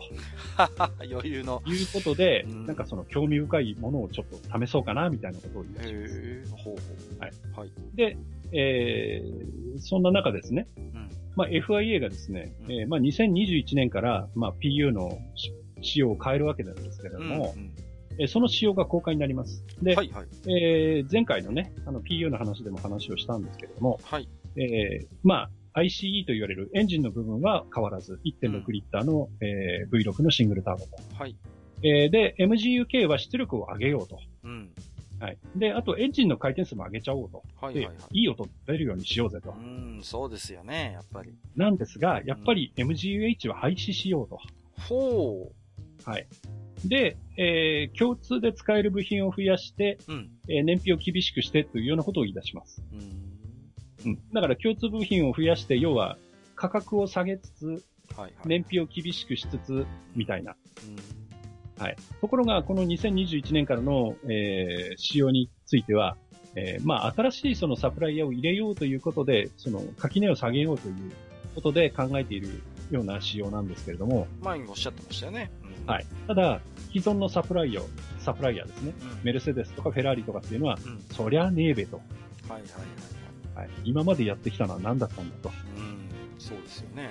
はい。いうことで、えー、この辺からですね、今度フェラーリあたりはですね、いや、こんなルールにするんだったらもう俺たち F1 から出ていくよと。おはい。なるほど。そういう駆け引きが始まると。うーん、まあそうですよね。やっぱり、いろんなやっぱりね、こう技術的な開発の到達点として今のパイントがあるわけですから、はい、ちょっとあんまりね、こうね、ガラッと変えてしまうと、じゃあ今までの蓄積が何だったんだっていうね、ことにもなりますしね。うん、そうですよね。うん。まあね、新規産業を流したいっていう気持ちはわかりますけれども、はい、でもね、そ、それでも、うん、まあ微妙なさじ加減ですけど、やっぱりそうは言ってもね、長年やっぱり F1 の世界でね、こう供給してきたメーカーにも意地がありますからね。はい。なるほど。その辺はね、他にもやりようあると思うんですよ。例えば、はい、MGU-H を乗せても乗せなくても OK だけど、うん、その分他で差をつけるとかね。はいはいはい。はい。そうですね。その辺はね、いろいろ考えようあると思うんですが、うん、まあどうなっていくかね。はい。まあこれも、これからのまだ話になっていく。そうですね。はい。まだ検討中でなんですもんね。これ決まりそうです。はい。はい。で、まあ、いろいろね、FIA の方と、まあ、フェラーリを中心とする、うん、えー、既存のね、サプライヤーとの間で、まあ、いろいろ、うん、えー、まあ、馬鹿し合いというか。まあ、駆け引きがあるでしょうからね、はい、ここからね。はい。はいもう、マルキオンヌはやめるやめる詐欺、詐欺、詐欺じゃないね。やめるやめるっていうことを結構言ってます。はい。もうね、やめるぞ次こそ本当にやめるぞみたいな、こう。そうですね。はい。3回目にきっと振り向くと思うんですけど。そうでしょうね。はい。はい、そこはタイミングですね。はい。はい。はい。で、あとですね、えー、マッサンなんてね、日本では言われて、えー、親しまれているマッサーですね。マッサー、はい、はい、えー、今度、今度こそ今期で辞めるよと。あ、いよいよ。うん、はい。引退を発表するなるほどね。はい。どうも、あの、かん、漢字ですけど、うん、あの僕の漢字ですけど、はい。もう、お前いらねって言われたんじゃないかなっていう感じがしますね。うん。あ、そういう、はい、マスターの印象ですね。はい。うん、うん。まあ、そこは最後、花を持たせてというか、はい、あくまでは自分からこう幕を引いたっていう形にしたっていうところですかね。はい。うんまあね、えー、そんなマッサー、これで、えー、ラスト故郷レースになるブラジルが次なわけなんですけれども、ね、はいはいはいはい。はい、えー、第19戦ブラジルグランプリ。はい。えー、こちらの決勝が11月の12日です。はい。はい。で、えー、っとですね、ちょっと予選で波乱がありました。うん。実はあの Q1 といって予選の、まあ、最初なんですけれども、はい。ここでなんとハミルトンがクラッシュしちゃいます。あらまあ。はい。もう完全にこれはハミルトン本人のミスだったらしいんですけど、えー、途中で姿勢を乱してそのまま壁に激突と。あらまあ。はい。で、車壊してしまうと。はい。勝利の美酒に酔っちゃったかしら。はい。それでですね、えー、ポールは、あメルセデス勢の片割れですね。まあ、こういう日こそ存在感を見せなきゃいけない。えー、ボボッタスがポールを取ります。ボッタスね。はい。はい。はい、で、えー、2位にベッテルが入って3位ライコネンと。はいはいはい。はい。いう形になります。うんえー、なんですが、ここでね、また、ルノー勢はですね、えー、壊れるんですね。はあ。はい。で、えー、リカルド、ガスリー、ハートレーという面々がですね、うん、えー、まあ、PU のエレメント交換をやってしまって、ペナルティを受けると。うん、はいはいはい。状況になります。規定以上の回数やってしまったとですもんね。やってしまっているということですね。はい。でも、いよいよもって、えー、トロロッソ、あんたのとこはパーツがないぞ、みたいな話になっていくわけですね。本当ですね。はい。はいはい。でですね、スタート、えー、ベッテルがうまいスタートを切って、ボッタスをかわしてトップに立ちます。ほう、いいですね。はい。はい。なんですけれども、えー、中団勢の争いの中でですね、うん、えー、マグヌッセンがバンドーンに接触をしてしまって、うん、その後リカルドにもぶっかっちゃってみたいな、えー、えー、接触があってですね。はいはいはい。はい。で、これでですね、リカルドがスピンをしてしまって、えー、マグヌッセンとバンドーンはもうこの時点でリタイアと。うわー、やっぱりはい。ですね。波乱の幕開けですよね。はい。で、セーフティーカーが出動になります。はい。で、セーフティーカーが出動してる、その最中でありながら、うん、今度はですね、えー、マグネッセンの相方ですね、同じチーム、ハースのですね、うん、ブロージャンがですね、はい。オコンとぶつかっちゃうんですね。えあの、はい。安定感抜群のオコンさん。安定感抜群のオコンがもらい事故しちゃうんですね。うわー、ハンラッキーですね。はい。で、このままオコンは弾き出されちゃって、外に行っちゃいまして、はい。なんと、初のリタイアと。うわー、記録が。で、はい、F1 デビュー以来の連続完走記録が27で途絶えてしまうと。うーん、ちょっとこれは残念ですよね。残念です、ね、しかもね、はい、もらい事故ということであれば、はい、のことね。だけどやっぱりね、あの、オコンの安定感っていうのは非常にこう、評価できるんじゃないかな。まあ、逆に際立ちますよね、こういう記録、はい、ということでね。はい、まあ、逆に言うと、ね、まあ、トラブルもないけれども、もらい事故もそれだけ少ないっていうことですからね。そうですよね。うん。うん。もちろん自分でも事故らないということもありますし。うんいや、はい、やっぱりね、評価されるべきでしょうね。うん、はい。で、えー、まあ Q1 でね、予選 Q1 で車を壊しちゃったハミルトンはピットスタートをしてるわけなんですけれども、はい。で、それからあの、スピンをしてしまったリカルド。うん。えー、この2台がですね、ほ、ほぼ一番後ろについちゃうわけですね。はいはいはい。で、ここからですね、うん、すごいのがこの2台です。ほう。えー、ハミルトンとリカルドがですね、どんどんどんどん前を抜いていくんですよ。へー。で、中でも、ハミルトンはもう一周で1台を抜いていくぐらいの勢いで。怒涛の勢いですね。はい。まさにオーバーテイクショーなんですよね。ああ、なるほど。はい。で、恐恐るべきは、その、まあもちろんハミルトンのその才能もありますし、うん、要は本気になった時のメルセデスがどれだけ速いかと。まあ、皮肉な話ではありますけどもね、その、はい、Q1 でクラッシュしてピットスタートということでね。はい、ただ、ね、はい、結果的にこういう、まあ、ごぼう抜きといいますかね、もうオーバーテイクの連続っていうので、まざまざとその力を見せつけてる格好になるわけですもんね。はい。うん、で、もう21周目には5番手まで巻き返してるんですよね。早っいやー、で、リカルドもその時にはもう9番手まで上がってます。ほう。だからやっぱりその上位3チームのマシンっていうのは、やっぱりちょっとレベルが違うんですよね。うん、やっぱり抜きに出てるんでしょうね、なんだかんだ言ってね。うん、はい。で、えー、まあね、タイヤ交換があって、ほとんどの車はスーパーソフトからソフトにするわけなんですけど、はい。まあもちろんね、後ろから追い上げてるハミルトンとリカルドはリバースストラテジーを取ってまして、逆にソフト側から行って、はい。えー、柔らかいタイヤを履くという、えー、ストラテジーを見せるんですけれども、はい。さすがにね、前の3台は抜けないんですよね。うん、なるほど。はい。で、えー、ベッテルがね、えー、ここは、あやっぱり、ベッテルっていうのはやっぱ先行逃げ切り型なんですよね。うん。どちらかというと。はい。で、えー、その、えー、特徴を活かして、ベッテルがそのままゴールと。うん、うん。はい。で、えー、1位ベッテル、2位ボッタス、3位ライコネン、えー、4位ハミルトン、ハミルトン頑張りましたね。はい、はい。で、そして5位にフェルスタッペン、6位リカルド、リカルドも頑張ってます。うん。で、えー、地元ラストレースになったマッサが7位。はい。えー、またね、ここでマッサと、えー、こう、順位争いをしていたアロンソが8位。えー、9位ペレス、10位キュルケンベルグという順位になりました。はい。はい。で、ファステストラップは、ところがですね、意外なことにフェルスタッペンが取ってます。へえー、1分11秒044。はい。で、えー、ファステストピットストップは、えー、こちらはストロールが取ってまして、2.10と。珍しい。はい。えー、いうことで終わっておりますが、はい。えー、あのー、ここでですね、またちょっと揉め事が起きるのはですね、うん、えー、ポイントで争っているルノーとトロロッソなんですよね。ああ、ちょっとここ火種になってますもんね。はい。で、前線もそうでしたし、うん、えー、ブラジルでも結局トロロッソにいろいろトラブルが出るんですよね、エンジントラブル。はいはいはい、はい。で、それに対して、えー、ルノーの偉い人、えー、シリル・アビデブールという人がいるんですけども、うん、なんかビビデバビデブーみたいな名前ですけど、そうですね。なんだか。えー、この人がですね、はい。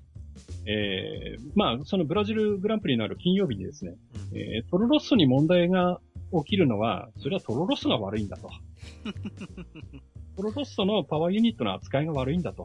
はいはいはいはい。うん、いうことを言い出すんですよね。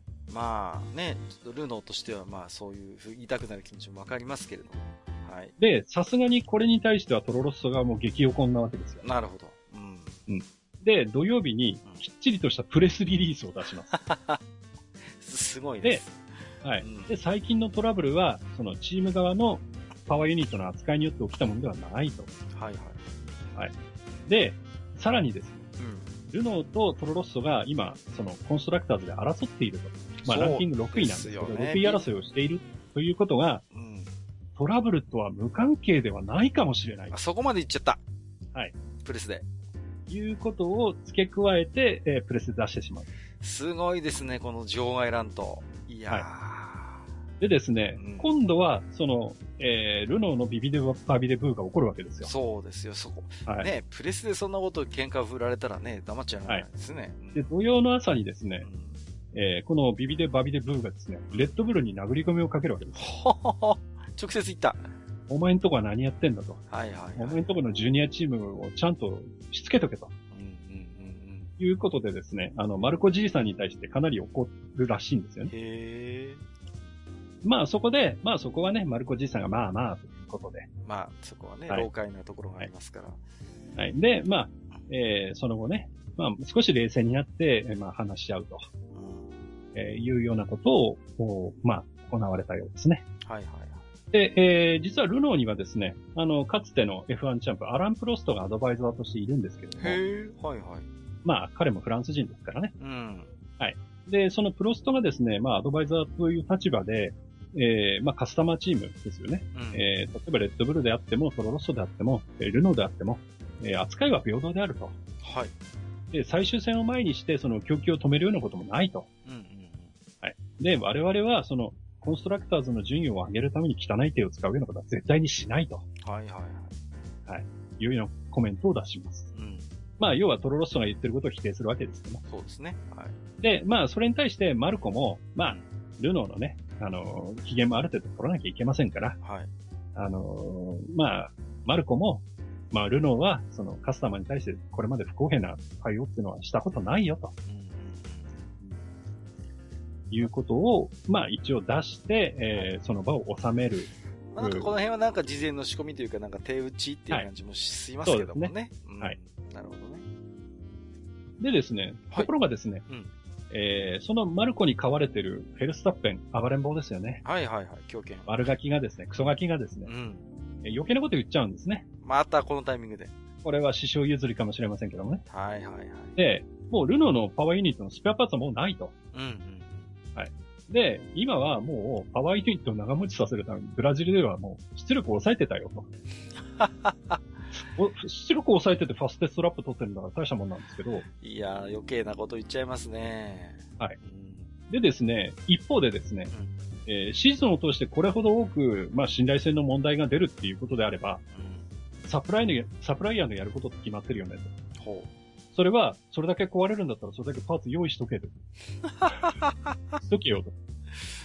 いや、まあ、それはまあね、おっしゃることはよくわかる。それは確かにそうなんだけれども、はい。はい、もう、だってもはや問題はそこじゃないじゃないですか。言ってみれば。まあね。もう。そうなんですけど、うん、ただまあ正論ではあるんですよ。まあ、壊れるんだったらその分作れよと。まあ、グーの音も出ないって感じですけどね。はい。はいで、なんか実際は、あの、まあ、各チームにね、ルノーのエンジニアが、まあ、出向でいるわけですよ。はいはいはい。パワーユニットをね、その整理したりするために。ね、で、その人たちが、その古いパーツをいろいろやりくりして、うん。なんとか持たせてるというのが現状らしいんですよね、もうこの段階では。なるほど。だからやっぱりちょっとこう、まあ、どうしてもトラブルというか。はい。うん、なんとかやりくりしてる上での話なんですね。うん、はい。まあ、そんなんでですね、次最終戦なんですけども、はい、まあ、えー、パーツ不足なのか、うん、出ししぶりなのかよくわかりませんが、まあ、あそんなね、あのー、まあ、下の方の、うん、あちょっと汚い争いも、うん、えー、まあ、最後に後を引きながらですね、最後の、えー、アブダビになだれ込んでいくわけなんですが。まあ、そうですよね。はい。ただ、この、ブラジルもですね、うんえー、前のメキシコではまあ殺害予告なんていうそうな話がありましたけどありましたね。えー、ブラジルもですね、はい。あの、メキシコに負けず劣らず、うん。結構やばっちいところがあるじゃないですか。まあ、どうしてもね、治安面で不安はあります。うん、はい。はい。でですね、えー、メルセデスのスタッフが強盗にあったそうです。うわぁ。怖っ。あとですね、うん、他のチームも、うん、あの、FIA の職員もなんか強盗、まあ未遂だったようなんですけど、はいはいはいはい。そういうことがあったようで、うわしかも、あの、レースの後で、あの、ピレリの、うん、あの、タイヤメーカーのピレリですよね。はいはいはい、うん、えー、ピレリまで襲われたと。ええー、はい。で、実は、この、ブラジルグランプリの後って、そのままブラジルの、その、インテルラゴスで、うん、あの、タイヤテスト、マクラーレンとピレリでやるタイヤテストっていうのが予定されてたんですが、はいはい。それが、まあ、強盗があったっていうことで、中止になったと。ええー、影響出てるなはい。なんですが、うん、実は、強盗って毎年あるらしいんですよ。え えー、もう、じゃあ、あれじゃん。もう向こうも手ぐすね引いて待ってんじゃん、じゃあ。待ってるんです。だってお金持ちがいっぱい来るからね。そうですよね。カモにされてるじゃないですか。金のある人たちが来ますから。はいはい、はい、金のものいっぱい持ってきますから。それは強盗だって狙いますよ。どうなんですかね。はい。なんですけど、今年はその、えー、強盗があったよっていうことが、こう、発表があって、うんで、しかもその後でもう危ないからタイヤテストやめるよっていうようなことになるんですけど、はいはいはい。あの、実は今までも強盗っていうのは毎年起きてたらしいんですけど、うん。今までは、その、実際ブラジルでそのレースを、その、まあ、牛耳ってるプロモーターがいて、うん。インテルラゴスのプロモーターがいて、そのプロモーターと、要はあの、バーニー G さん。うん、まあ、さっきもちょっと娘婿なんて話がありましたけど、はい、バーニーとこのブラジルのプロモーターが非常に親しいらしいんですよね。うんちょっときな臭いですね。はい。で、それもあって、毎年ブラジルで、その、まあ、レースが行われていたと。なんか、じゃああれですかね、こう、今まであまり大々的にそういう強盗被害っていう話も、うんうん、ことさらにこう、まあ、ね、取り上げないだから、バーニーの側としてはあまり表に出してなかったと。なんですけど、それがリバティメディアに変わって、はいはいはいはい。それを出すようになったと。なるほど。もうね。で、うん。うん。で、まあ、ブラジルのプロモーターがバニーと親しいというのもあって、はいはいはい。リバティメディアとしては、うん、もうブラジルはいいかな？っていうふうにもしかしたら思ってるんじゃないかなと。まあ、そうだとするならば、今回のこの強盗の被害、はい、また、現にね、タイヤテストの中止になったっていう実際影響もあるわけですからね。はい。まあ、その辺をしっかり報道して、どうなんですか、と。うん。ね。うん、なんかいろいろ見えますね、ここも。そうですね。まあ、ずっとね、あの、僕はあんまり取り上げてませんけど、ずっとあの、えー、まあ、ほぼ一方的なんですけど、うん、バーニーがいろいろとこう、リバティに対して絶戦を仕掛けているので。あ、そうなんですか？はい。もうあちこちでリバティのやり方はいかんとか、へはい。いろんなことを言ってるので、はい。まあ、それに対する、ある意味リバティの、リバティ流の答えなのかもしれないですけど、ね、まあ、そうですね。まあ、でも事実、強盗が起きてることは事実起きてるわけですから。現にね。はい、うんはい。これでね、もし犠牲者なんか出た日には大変ですからね。いや、本当にシャレにならないですよ。うん。はい。そんな中ですね。はい。え一つちょっと寂しい話題なんですけど。はいはいはい。えー、これもあの、前半戦でちょっと話をしましたっけ？あの、スポンサーという話をいろいろ、はいはいはい。させていただいたと思うんですが。そうでしたね。はい。えー、メルセデスにも、あのー、関係のあるヒューゴボスという。あ、あのー、ファッションの方ですね。ファッション、ファッションブラウンですね。はいはいはい。こちらが、もう、あの、F1 のスポンサーはやらんと。あらま。で、もう来年からはフォーミュラ E に行きますということに。へえ。あらまあ、そうですか。はい、やっぱりその、えー、これからということを考えると、フォーミュラ E の方が、うん、まあ見栄えがいいというか、まあね、はい、そういうところを、まあイメージとして取ったんでしょうね、おそらく。未来志向とか環境もありますしね。はい。うん、まあいろいろ企業イメージを考えた時の戦略なんでしょうけどもね。はい。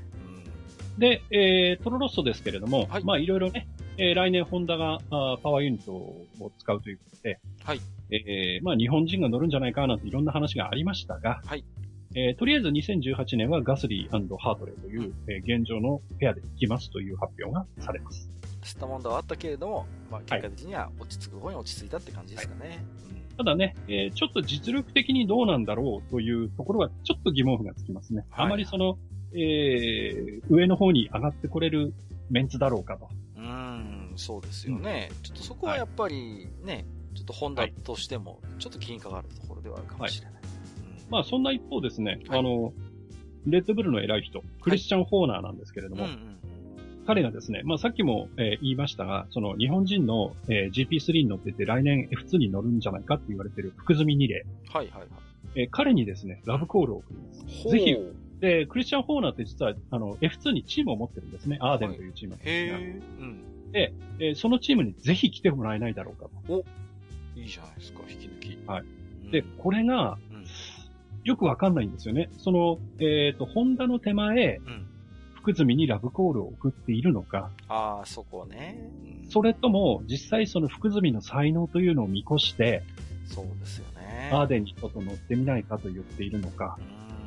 はい。あと、まあ、えー、実際、えー、トロロッソにね、うん、まあ、ガスリーはともかくとして、ハートレというオールドルーキーを乗せてるというところも、はいはい、えー、からもわかるように、うん、実はそのレッドブル内部の、えー、次世代の、えー、ドライバーがあまり育っていないという現実があるんですね。なるほど。はいはい、はい。はい。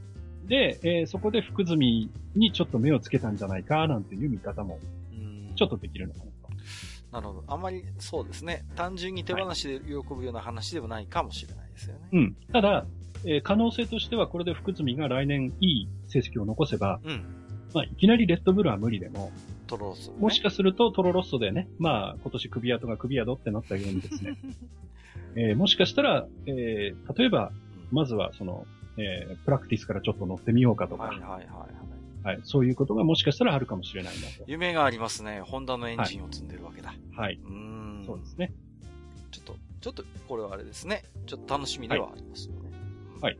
で、えっ、ー、と、まあ、このブラジルグランプリの後なんですが、はい、えー、そろそろですね、まあ、いろんな来年に向けての動きがやっぱり出てくるんですね。はいはいはい。はい。で、えー、11月の、えー、あ、その前にですね、うん、えー、11月の16日、はい。えー、オークションで有名なサザビーズ。はいはい。たまに聞きますよね。はい。あの、閣下もよく使っている使ってないよ。はいはいはい。えっ、ー、と、こちらにですね、うん、なんと、えー、ミハエル・シューマッハが乗っていた、はい。フェラーリ F2001 という F1 マシンが出品されます。へで、えー、落札されるんですが、落札額が750万ドル。うわ約8億4千万円。すごいね。はい。ただ、これ、あまりその細かい情報が出てこないんですが、誰がその出品したんだろうと。はいはいはいはい。で、シューマッハが乗っていたフェラーリの F1 マシンということは、もともとはシューマッハ本人にプレゼントされたものなのではないだろうかと。はいはいはいはい。それが今、サザビーズに出されるということは、うん、えー、シューマッハの周辺がちょっと今いろいろ大変なんじゃないだろうかと。ちょっとね、まあ、ご存知の方も多いでしょうけれどもね、うん、ちょっと不幸な事故がありましてね。うん。はい。まだちょっとね、あまり最近の情報も頻繁には出てきませんけれども。はい。まだまだ。だから、ね、うん、医療費もたくさんかかるでしょうし。そうですね。ちょっと心配なニュースでしたね。そうですね。ちょっと、まあ、はい、全くね、関係ない話であれば、それはそれであれなんですけど。はい。いいんですけどね。ちょっと気になる確かにね、シューマッハ、はい、自身の状態が状態だけにね。うん、確かに、うん、はい。本人からは何もね、もう話が出ないだけにね。そうですね。ちょっと憶測が呼びますよね。どうしてもね。はい。はい。はいえー、それで、まあちょっとね、えー、先走っちゃいましたけども、あの、来年に向けてのいろんな動きが出てきます。うん、はい。で、あの、いろんなね、あの、カテゴリーでテストが行われるんですけれども、はいはいはい。えっ、ー、と、11月の19日に、まあ、さっきもちょっと出ましたけど、うん、バーレーンというところで、えー、世界耐久選手権、あの、ウェックと言われる、うん、まあ、ルマンなんかもある、はいはいはい、えー、レースですけども、はい、えー、そのウェックのですね、ルーキーテストが行われます。うん、ルーキーテストということは新人さんが乗って、まあ、実際にコスを走ってみるというテストなんですが、はい、ここになんと我々の、我らのラジオ芸人、アロンソ先生が、なんとトヨタから。トヨタからなんですよね。はい。はい、あの、今年ルマンを走った TS050 ハイブリッド8号車。うん、はい。こちらに乗ってですね、なんと、ルーキーテストに参加と。はいはいはい。はい。いうことでですね、なんとそのバーレーンをですね、113周611キロも走ったと。はい。で、タイムの方は1分43秒013ということで、はい。えー、まあ F1 マシンから比べると10秒くらい遅いんですが、ただこれはルーキーとしてはなかなかのタイムだったようですよ、やっぱり。さすがにそうでしょうね。ルーキーとはいえ、やっぱキャリアが違います。はい。でですね、あのーアロンソ先生忙しくてですね、この2日後、はい、えー、11月21日なんですけれども、うん、今度はですね、スペインで、うん、えー、まあ、こちらもあの、デイトナ24時間熱出るよっていう話が前にしましたけど、しましたね。こちらのマシン、こちらのマシンはリジェというところの、リジェ JSP217 というマシンなんですが、うんはい、こちらを、えー、スペインでテストしてます。忙しいですね。忙しいですね。うん、はい。で、もうその週末、次の週末はもうアブダビですからね。そうですよね。最終戦を前にして随分慌ただしく。はい。うん。はい。で、そんなね、アロンソと、あのー、組んでいた、えー、バトンなんですけれども、はいはいはい。もう、えー、マクラーレンとの契約は終了だと。いう発表になると。そうですか。ことになります。はい。はい。で、えー、最終戦、アブダビグランプリに移っていくわけですが。はい。第20戦。えー、こちらは、はい、えー、決勝が11月の26日に行われております。はい。はい。ここではね、えー、予選、えー、ちょっとここのところ制裁を書いていたボッタス頑張りました。えー、ポールを取ります。はいはいはい。はい。で、2位には、まあ、お決まりのようにハミルトンが来て3位ベッテルと。まあ、この辺はおなじみのと、はい。はい。でですね、あの、ぶっちゃけて言います。はい。あの僕、このレース見てて寝ました。そうですね。まあ、あの、このアブダビ、まあ、安マリーナって言うんですけども、うんうん、あの、ここのレースはね、うん、面白くないんですよ。面白くない。ほう。あのですね、抜きつ抜かれつがないんです。まあ、さっきもあの、えっ、ー、と、うん、まさにティルケサーキットっていう、ティルケの話をしましたけど、はい、はい。まさにここはティルケサーキットなんですよね。あ、ここも。じゃあ、はい、基本その見てる上ではどこかで見たようなおなじみのというか。で、あまりその順位の入れ替えもないので。ああ、じゃあ展開が単調、ね、もう、はい。うん、でですね、まあ、先に結果言っちゃいますけど、はい、はい、あの、1、2、3位そのままです。そうですか。はい。でですね、えー、このレース、まあ、あのー、どこ、どこ見どころかなっていうことで、あのー、えー、見返してみたんですけども、はいはい。えー、32周目に見どころがありました。ほう、見どころあった。えー、ルノーのですね、はい、えー、サインツが、うん、えー、タイヤ交換に入ってきます。はいはいはい。で、えー、ピットインします。うん。で、ダダッとこう、えー、クルーが寄ってきてですね、4つのタイヤをババッと外してですね、またババッとつけてですね。おなじみの。うん。はい。で、ロリポップがパッと上がってですね、出ていくわけですよ。はい、そうですね。はい。で、あの、オンボードでそれが映ってるんですけれども、うんうんうん、で、あの、えー、オンボードカメラって、あの、車の、えー、っと、前を向いてて、左側についてるんですね。うんうんうん、で、えー、その、カメラの画角で言うと、ちょっと右側にドライバーの頭が映っていて、はいはいはい。真正面に左のフロントタイヤが映っていて、うん。というような画角なんですよね。はい。だいたいそんな絵面なんですよ。うんうん。で、スタートしました。はい。ガーッと走っていって、うん。ピット出ました。はい、出ました。ピットというかグリッド出ました。グリッド出た。で、あの、実は、アブダビのピットって面白くって、はい。ピットを出た後、うん、実はトンネルになるんですよ。へえ、あ、はい。そうなんですか。はあ、はあ、で、トンネルで、トンネルでこう一回下るんですよね。はい、はい、で、あの、アンダーパスみたいな感じで入っていくんですよ。はいはいはい。で、そこで、えー、っと、左にカーブしていて、うん、えー、その後右にカーブしてってコースに復帰するんですけど、うんうんあの、登ってってね、うん、えー、復帰するんですけど、その、えー、グリッドから出て、アンダーパスに入ろうとするところで、はい。その、サインツの左のフロントタイヤが、うん。ガコーンって外れるんですよ。あらま。えー、あの、要は、はい。ちゃんとナットが閉まってないんですよ。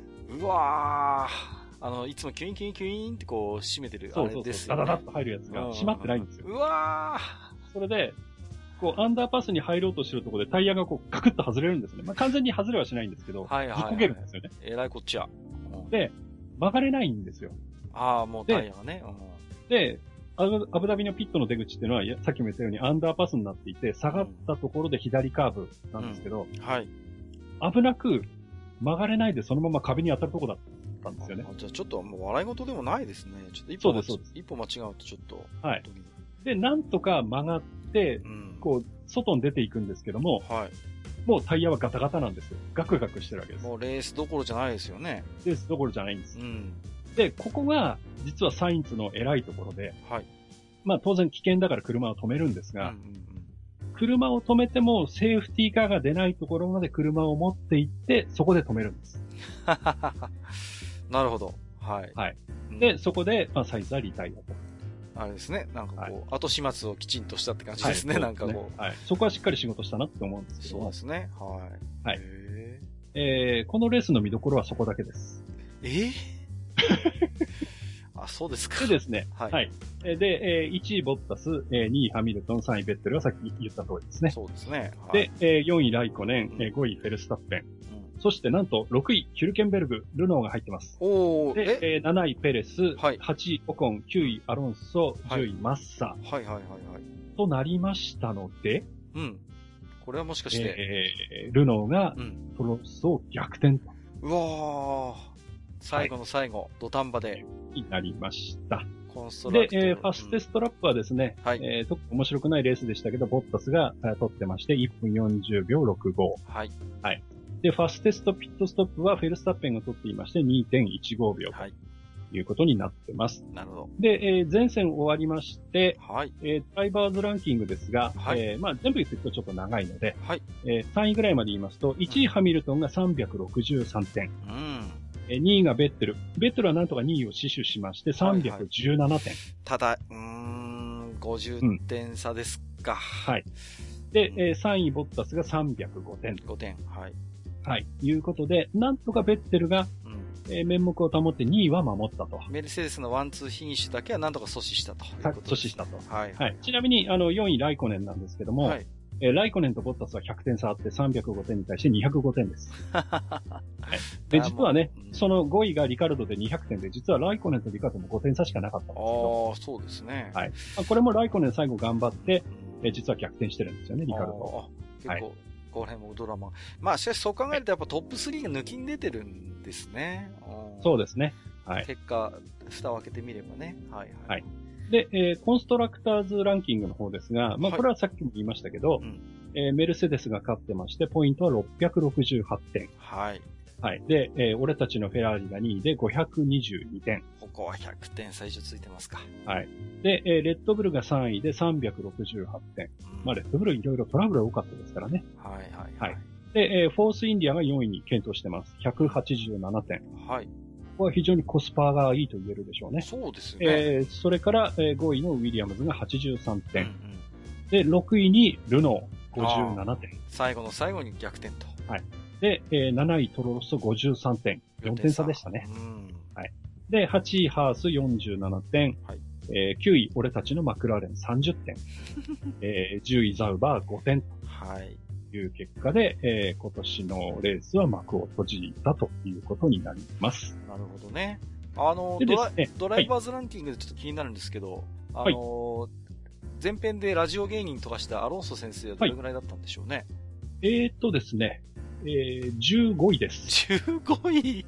えー、17点。17点。いやー、はい、ちょっと、寂しいですなはい。まあ、リタイアが多いですからね。そうですね。なんかまともなレースできた方を探そうが難しいぐらいで。はい。はい。わかりました。はい。でですね、まあ今回ね、あのいつもあのブログに、えー、各レースの、まあ、振り返りというかダイジェスト動画と、うん、それからチームラジオ集というのを、はい。えー、載せ、リンク載せていただいてるんですが、そうですね。はい。今回はですね、また、うん、あの、他にですね、はい、F1 のサイトからちょっと面白そうなのをいくつか拾ってきました。ほう。はい。でですね、えー、2017年シーズンの振り返りの60秒動画というもの。はいはいはい。はい。もう1分で見れる2017シーズンですね。はい。えー、それからベストバトルトップ10。おはい。それから2017年、まあこれ僕が勝手につけてるんですけど、うん、2017事件簿トップ10。はい。まあ、ぶっかったりとか、まあそういうのですね。ああ、なるほど。はい。はい。それからですね、えー、2017ベストチームラジオ、トップ10。ラジオですね。まあ、ラジオも F1 を彩る花ですからね。はい。はい。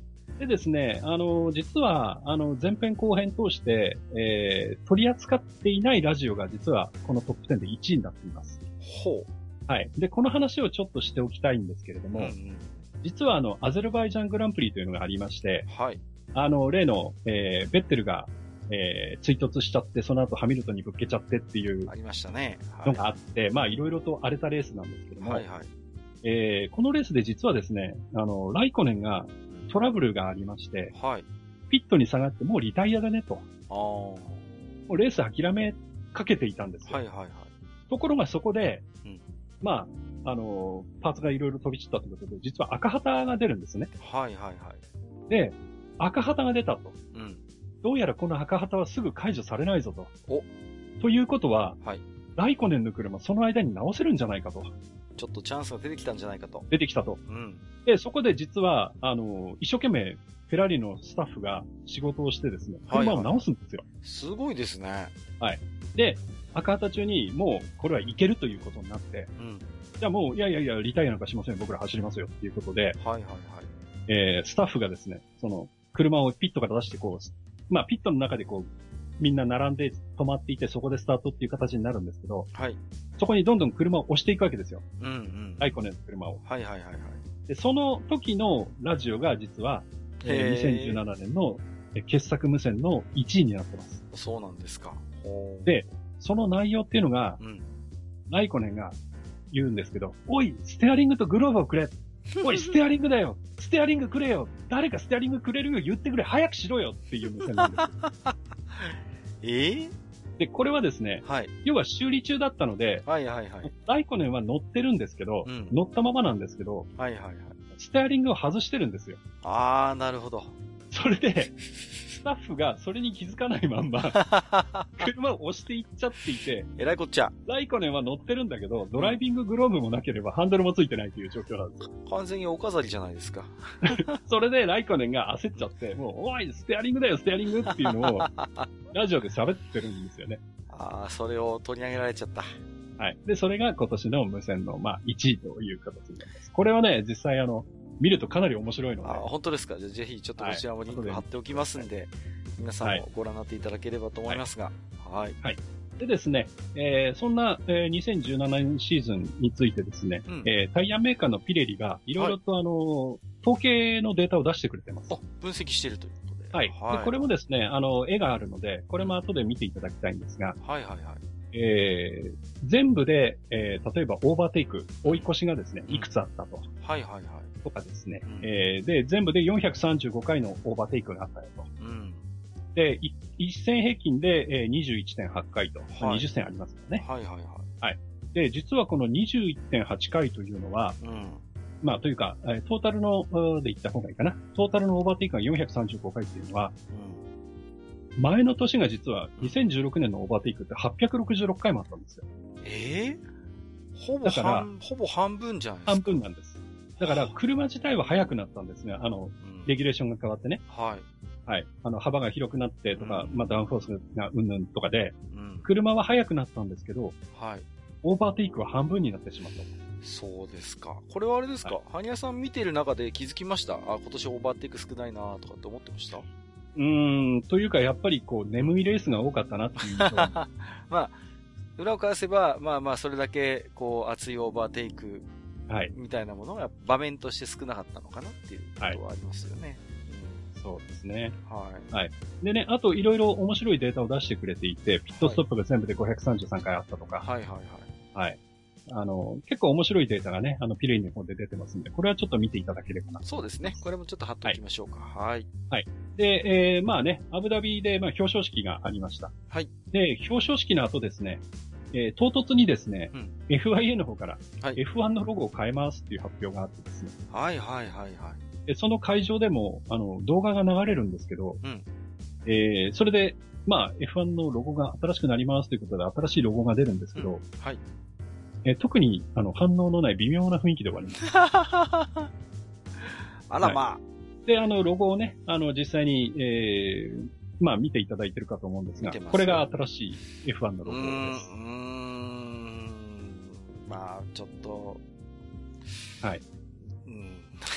なんともコメントしがあのですね、まあ、あの、名指ししてしまうのはちょっと申し訳ないんですけど、僕はね、あの、富安さんとかにね、このデザインについてちょっとご意見いただきたいなと思います。そうですね。はい。ちょっと。もし、あの、聞いていただけてれば、ちょっと、あの、ご意見いただければそうですね。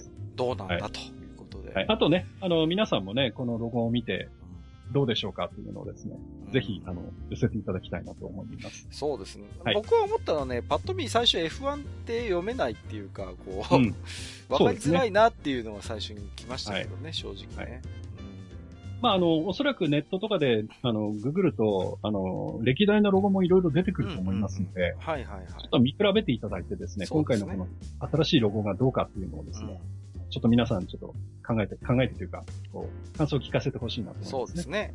大丈夫ですか、はい、この F1 の新しいロゴを考えたデザイナーが、あの、バーインエクレッセンの娘婿とか、そんなことはないですか？大丈夫ですか？それはどうでしょうね。ちょっとそこまで僕、情報がないですけども。はい、いややりかねないからな、本当に。はい、なるほど。はい。でですね、あと、えー、アブダビの、えー、グランプリが終わった後、そのままアブダビでテストが行われてまして、うん、えー、まあ、来年からはね、あの、ハロという、えー、頭部のえ保護デバイスが入るんですが。ちょくちょくね、今でも、今でもニュースになっていましたけれども。はい。はい。えー、それに早速ですね、もう最高してるチームが現れます。ほう。で、まあ、これも写真を載せてますが、ハロにさらに羽がついてるというね。うん、なんかね。はい、かっこいいんだか悪いんだかという感じですけどね。なんか、F1 らしくないっちゃらしくないですけどね。はい。はいで、このね、アブダビのテストでは、あの、えー、前にも取り上げましたけど、あの、ロバート・クビサという、あの、腕を大怪我した選手が、はいはいはい。カムバック初めてあの、今年のね、2017年型のウィリアムズで、えー、テストをやったりと、はいはい、えー、いうことをしています。はい。でですね、えー、その一方で、はい、えー、ザウバーというチームが、うん、えー、来年からは、えー、冠スポンサーがつきますと。はい。で、そのスポンサーがなんとアルファロメオだと。ねえ、びっくりしましたね。はい。で、アルファロメオザウバーという名前で来年は行きますということで、えこれ、マシン自体は古いマシンなんですが、そのマシンにね、うん、えー、来年のカラーリングをしたものを、まあ、発表で、え見せています。もうね、こうアルファロメオのね、はい、このロゴマークがバッチリ入って。はい。どうですか？このカラーリング。いや、かっこいいと思いますけどね。特にこのサイドの、うん、ねうん、サイドの赤に白抜きのこのアルファロメオのロゴっていうのは、はい、なかなか新鮮で、うんうん、うん。僕もね、これかっこいいんじゃないかなと思いましたね。うん、いい、かっこいいです。はい、なんかこう、歴史とこう、はい、なんかこう、あれですね、伝統と、あとはその最新のなんかそういう先進性みたいなのがうまく共存しているような、はい。個人的にはとてもね、いいなと思って見てましたよ。うん。ですよね。ちょっと来年が、まあ、来年のマシンのスタイリングがどうなるかっていう問題もちょっとありますけどね。はいはい、はい、あの、来年がちょっと楽しみかなそうですね。思います。はい。一方でですね、まあさっきあの、ヒューゴボスが F1 から抜けるっていう話もちょっとありましたが、はいはいはい、はい、ここでまたちょっと大きい、また寂しい話が出てきまして、うん、あの、フェラーリと長年ですね、契約を結んでいたサンタンデールという、うん、えー、スペインの銀行なんですが、はい、こちらがフェラーリとのスポンサー契約を終了してしまうと。あらまあ。はい。で、もサンタンデールは、うん、あの、ウェハチャンピオンズリーグ、サッカーのですね。はいはいはい。はい。そちらの方にスポンサーとしてつくよということで。あら、ちょっとじゃあ、フェラーリとしては、サンタンタール結果になったと。うん、そうですね。いうサンタンデール。そういう感じ。だけに。はい。まあ、これぐらいにしておきましょうか。はい。はい。ちょっとね、僕じゃなくて、ちょっと閣下の方がダジャレってますけど。ちょっとむせましたわ、はい、自分で言って。はい。えー、そんな中ですね、えー、トロロツサホンダのですね、1号車が早くも耳へということで。これはもうネタ画像でしょ。はい。いやね、お好きな方なんでしょうけれども。いや、えー、これはあの、ホンダで直、直にやってるんですよ。あ、そうなの？はい。あ、ホンダ公式で、公式でというか。これホンダの仕掛けです。はい、へえ、なんか、面白いですね。こう、早くも、蜜月ぶりをこうアピールしたいんでしょうか。はい。うん、はいでね、えー、そんなトロロストホンダですけども、はい。えー、今日何回も話題に出てますけども、うん、あマルコじいさんがですね、はい。えー、じゃ支援をしていくよと。うんうんうん。まあ、それはね、えー、さらに、えー、次の年の、えー、まあ、レッドブルホンダというものを見据えてのことだと思いますけど。そうですよね。やっぱりトロロストだけで終わる話ではないだろうってところですよね。はい。うん、はい。ですから、こう、えー、どうなんでしょうね。そのマクラーレンの、えー、アプローチの仕方とレッドブルのアプローチの仕方できっと違うと思うので、はいはいはい。はい。その辺でホンダがどういうその結果を出していけるか、そういうところがちょっと来年は面白いかなと思いますね。そうですね。ちょっと、はい、うん、ここは注目するところですよね。うん。で、そんなホンダですけど、はい。えー、来年に向けて体制をちょっと変えるという発表がありました。はいはい。はい。で、えー、今までね、えー、F1 のプロジェクトの責任者だった長谷川さんという方が、その、うん、えー、任を解かれまして、はい。で、テクニカルディレクターという職にですね、うん、えー、田辺さんという方が就任。はいはいはい。で、この方は元、えー、まあ、マクラーレンホンダ時代のですね、うん、あの、ゲルハルト・ベルガーの、はい、はいはいはい、えー、トエンジニアだった人だと。へで、えー、今まではね、えー、その F1、まあ、長谷川さんのところで、その担っていた、えー、まあ、ものっていうのが、技術開発も担っていたし、レースの現場の監督も担っていたと。うんうん。で、それじゃやっぱり大変だろうということで、はい。で、その辺をちょっと分けていこうということで、えー、体制の変更があったということのようですね。なるほど。はい。はい。で、その一方で、まあさっきもね、えー、ハローの話がちょっと出ましたけど、うんうん、ハローを乗せることによって14キロくらい車が重くなると。どうしても重量の問題が出てきますよね。はい。うんで、えー、それがやっぱり開発現場ではかなり不満であるというような声が出てきてます。まあもちろんね。はい。で、えー、ドライバーの中で、あの、ヒルケンベルグという選手がいるんですが、うん、あの、ハロがつくからつって、俺はダイエットしろって言われてもしないよなんていうことを言ったり。はい。なるほど。はい。あとですね、えー、ニュース見てご存知の方も多いと思うんですが、はい。えー、フォーミュラー E の方は、すでにあの、新しいシーズンが始まってます。はいはいはいはい。はい。こちらはあの、2017、2018シーズンという、うん。あの、ちょうど、なんて言うんでしょうね、F1 と、こう、うん、やらないシーズンにやるみたいなところ F1 のポストシーズン的なところでね。はい。うん、はい。で、その開幕戦が、実は第1戦、第2戦が、はい、え香港で、えー、2戦連チャンで行われたんですが、はいはいはい。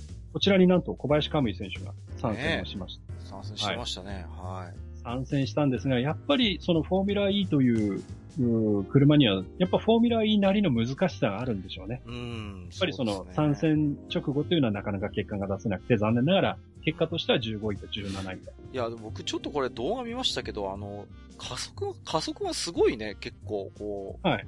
あの、特にあの、スタート直後の加速とかが、うん、やっぱり、うん、なんか、まだまだ F1 に劣るのかななんて勝手に固定観念持ってましたけれども、はい。なんか私みたいに素人を見れば本当に遜色ないと言いますかね。うん。うんうんうん。まあ、フォーミュラ E でフォーミュラ E なりの難しさはあるんでしょうけれども、はい、ああ、ここまでなんかこう見応えのあるものになるかって、ちょっと私考えを改めましたね、これは。ただですね、ちょっと、えー、僕もこの第1戦、第2戦は、うん、たまたまあの、えっ、ー、と、J スポーツかなんかで、あの、無料でやってくれたんですよね。放送を。はい、はいはいはいで、見たんですが、うん、あの、ちょっと問題だなと思ったのは、はい。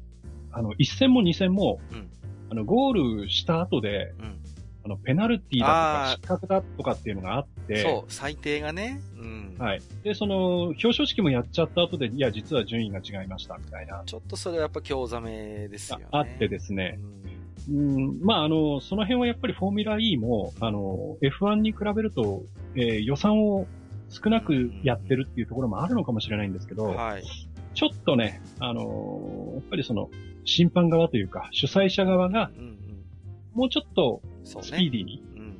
かっちりとやってくれた方が、うんあの、見ての順位と実際の順位がきっちりするので、うんうんあんまりその、ゴールしてから、いや、実は1位の選手失格ですなんて言われても、ちょっとね、そうそう、うんその辺はやっぱりね、レースである以上、どうしても今日そぎますんでね、ううんん。もう少しこう、運営側の連度が高くなってほしいというかね。はい。それはあはいりますよね。うんはいで、えーそんな中ですね、まあ先ほどね、えーマクラーレンとの契約が終了したって言った元 F1 チャンプのジェンソン・バトンですが、バトン、はい。なんとなんと、来年、スーパー GT にフル参戦と。いやー、これね、いや、びっくりしましたね。はい。いやー、もう、ね、はい。身近いやだから下手すら身近で見られるかもしれない。そうですね。で、あのー実はね、僕のところにあの F1 ばっかりじゃなくてスーパー GT もやってくださいよなんていう話も来てるんですが、はいはいはいはい。あの、まあね、ちょっとモータースポーツばっかり増やしてしまうのもどうかっていうのがあるので、今のところあの、愚者級でね、はいスーパー GT をやるというのは僕の方ではあまり考えていないんですあ、けどもそうなんですか？はい。ただ、あの、来年はね、うんあの、バトンが出るということで、そうですねあ。の、スーパー GT もちょっと面白いかなというふうにはあ。ぜひちょっとね、あの、はい我々だけじゃなくて、リスナーさんもぜひウォッチしていただいて、そうですね。ぜひともね、バトンの奮戦ぶりを見てもらいたいはいと思いますけれどもね。はいうんはい。そんな中でですね、はいえー、これは本当にあの、つい最近僕のところに飛び込んできたニュースでですね、はいはいはい。あ今回最後にね、ちょっと取り上げておきたいことだなって、はい。用意をしたんですが、うん。えー、メルセデスの偉い人。はい。えー、トト・ウォルフという人がいるんですけれども、はいはいはいはい。えー、つい数日前の話です。うん。えー、我々はマクラーレンにエンジンを与えたいと思っていた、なんていうことを言い出しました。これさ、いやー、えらいタイミングでぶっ込んできたね。本当に。はいうん、で、問題は話し合いが長引いてしまい、はい、我々の側の構造が整っておらず、うん2018年には彼らにエンジンを供給するだけの能力がなかったことだった。うん単純に時期が遅すぎたんだと。これ、このコメントをさ、額面通り受け取ることはとてもできないんだけれども、どう思いますか、で、さらにですね、うん。えーこのメルセデスの偉い人、トト・ウォルフなんですけど、うん。あの、地味にですね、レッドブルディスってるんですね。ほう。はい。はい。でですね、あの、えーレッドブルについても、あの、話をしてまして、うん。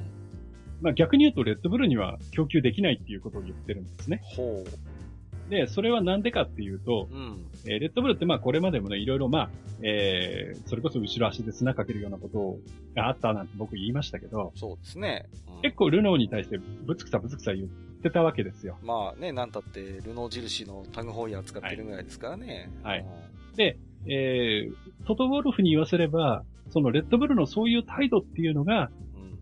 そのメルセデスがレッドブルに供給を渋る原因になってるんだと。ほほほほ。言いますね。で、えー彼の言葉をそのまま、まうん。あ、のー訳されたものを読むとですね、うん。それはまさに彼ら、これレッドブルですけど、うん。レッドブルがそういうことを言い、まあそういうことっていうのはまあ不満ですよね。うん。うん。で、不満をぶちまけて自分たちの現在のパートナーを貶めているからだよ。あらま。ねで、F1 ではうん、パートナーの強さと弱さを認めてお互いに助け合わねばならない。まあまあ、それは正論ですね。うんで、それが我々メメルセデスに受け継がれてきた文化であり、近年我々が成功してきたのはそのためだ。うん。で、尊敬心というのは我々の価値観において非常に重要な部分を占めている。はい。で、それに基づいて我々は今のパートナーたちを選んできたんだ。うん。ということを言っていてですね、うん。えー我々はマクラーレンにエンジンを与えたいと思っていた。はいはいはい。ということはですよ。うん。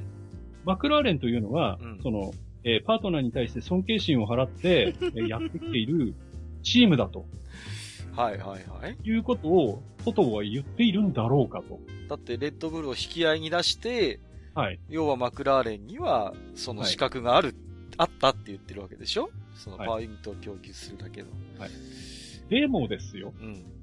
あの、僕もいろいろ、あのーこの2回で喋ってきたと思うんですけど、はいはいはい。マクラーレンってホンダのことを、そんな尊敬心を持ってなんていう言い方してましたっけ本当ですよね。もう、はい、もう言いたい放題だったじゃないですか。もう。うん、ねアロンソ先生はじめ、ね、はい、チームクルーだって、ホンダのせいで、はい、ホンダのせいでってもうずっと言ってたじゃないですか。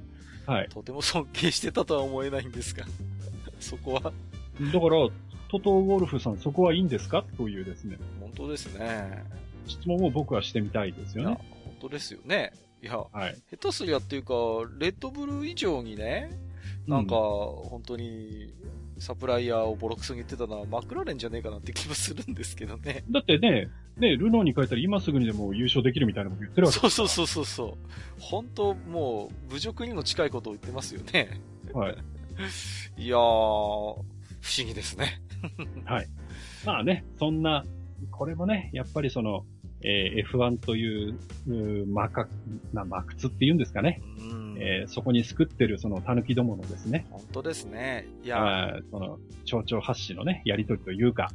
トトのこの発言も、はい、まあね、深読みをすれば、その、少しね、こう、うん、マクラーレンにくさびを打っておくというか、なんかこうね、少しこうね、はい、あの、動揺を誘うようなね。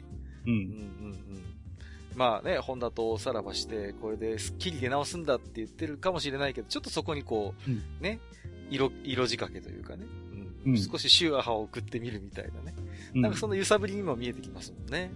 そうですね。まあ正直ね、メルセデスが恐れるほどのチームではないと思うんですけどね。言いましたね。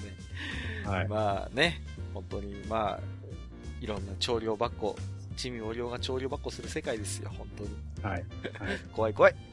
はい。まあ、そんなわけでですね、うん、まああの、今年のシーズンのですね、振り返りはこの辺にしたいと思うわけなんですが。はいはいはい。うん、はい。まあ最後にですね、うん、まあ来年に向けての、はい。えー、見どころというのをですね。そうですよ。ね。またちょっとね、ねはい。えー、いくつかピックアップしてみたいなと。うん。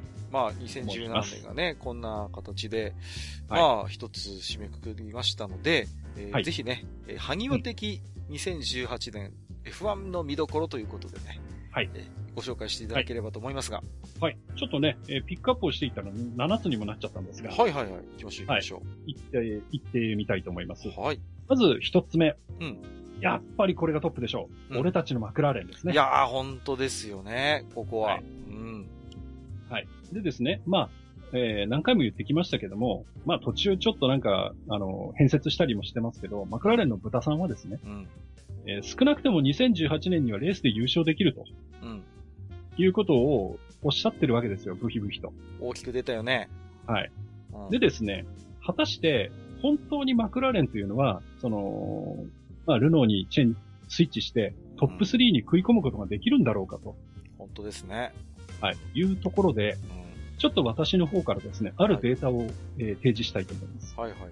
はい。というのはですね、えー、まあ、これまでも各レースの振り返りでちょっと触れてきましたけれども、うん、えー、ファステストピットストップアワードというのがあります。ほう。はい。で、これは、えー、各、えー、レースにおいて、あのー、順位をつけまして、うん、その、ピットストップの早い順に順位をつけまして、はい、まさに F1 グランプリと同じように1位25点、えー、2位18点というようにポイントを振っていくんですね。へはい。で、これで、えー、要はコンストラクターズポイントみたいなものを、うんえー、争ってみたというものがあるんですが。いかにピットストップが優秀であるかという優秀かということですね。指標になるわけですね。はい。はい。で、えー、ここで、うん、えー、2017年チャンピオンに輝いたのは、うん、メルセデスです。いやー、だからやっぱりパワーユニットだけじゃないっていうことですよね。はい。うん、で、えー、ポイントが472点。はい。で、えー、まあ、ここまで聞いていただいた方だったら、ピンとくると思うんですが、2位はウィリアムズです。ね、結構ね、登場してましたもんね。はい。うん、で、こちらが442点。結構接戦なんですよね。競ってますね。うん、はい。で、3位がレッドブル。はい。えー、344点。うん、えー、以下、えー、4位フェラーリ、251点。はい。5位、フォースインディア、155点となっています。はい。あれ？あれ？マクラーレンさんは、あの、はい。どちらに いらっしゃるんでしょうかね。はい、俺たちのマクラーレン。はいはいはい。10チーム中、うん。8位でございます。いかんでしょう。えー、ポイントがですね、うん、えー、トップはさっき472点と僕言いました。出ましたね。マクラーレンのポイント。うん。62点。いやー、あのー、ね、パワーユニットだけで全てが好転すると思うなよって言いたくなりますね。はい。あの、これはどんなスポーツでもそうなんですが、はい。チームスポーツって、総合力なんですよ。いや、F1 なんてまさに総合力の塊みたいな競技ですからね。はい、当然マシンが良くなきゃいけない。もちろんね。うん、えー、ドライバーも良くなきゃいけない。はい。それから戦略も良くなきゃいけない。そうそうそう。そしてピットワークですよ。ピットワークね。これも一つやっぱ見せ場ですからね。はい。ここで、例えば、1秒損すると、うん、コースで1秒詰めなきゃいけないんですよ。ねいや、もうダイレクトにその、はい、ね、レースの、レース上の駆け引き、跳ね返ってくるわけですからね。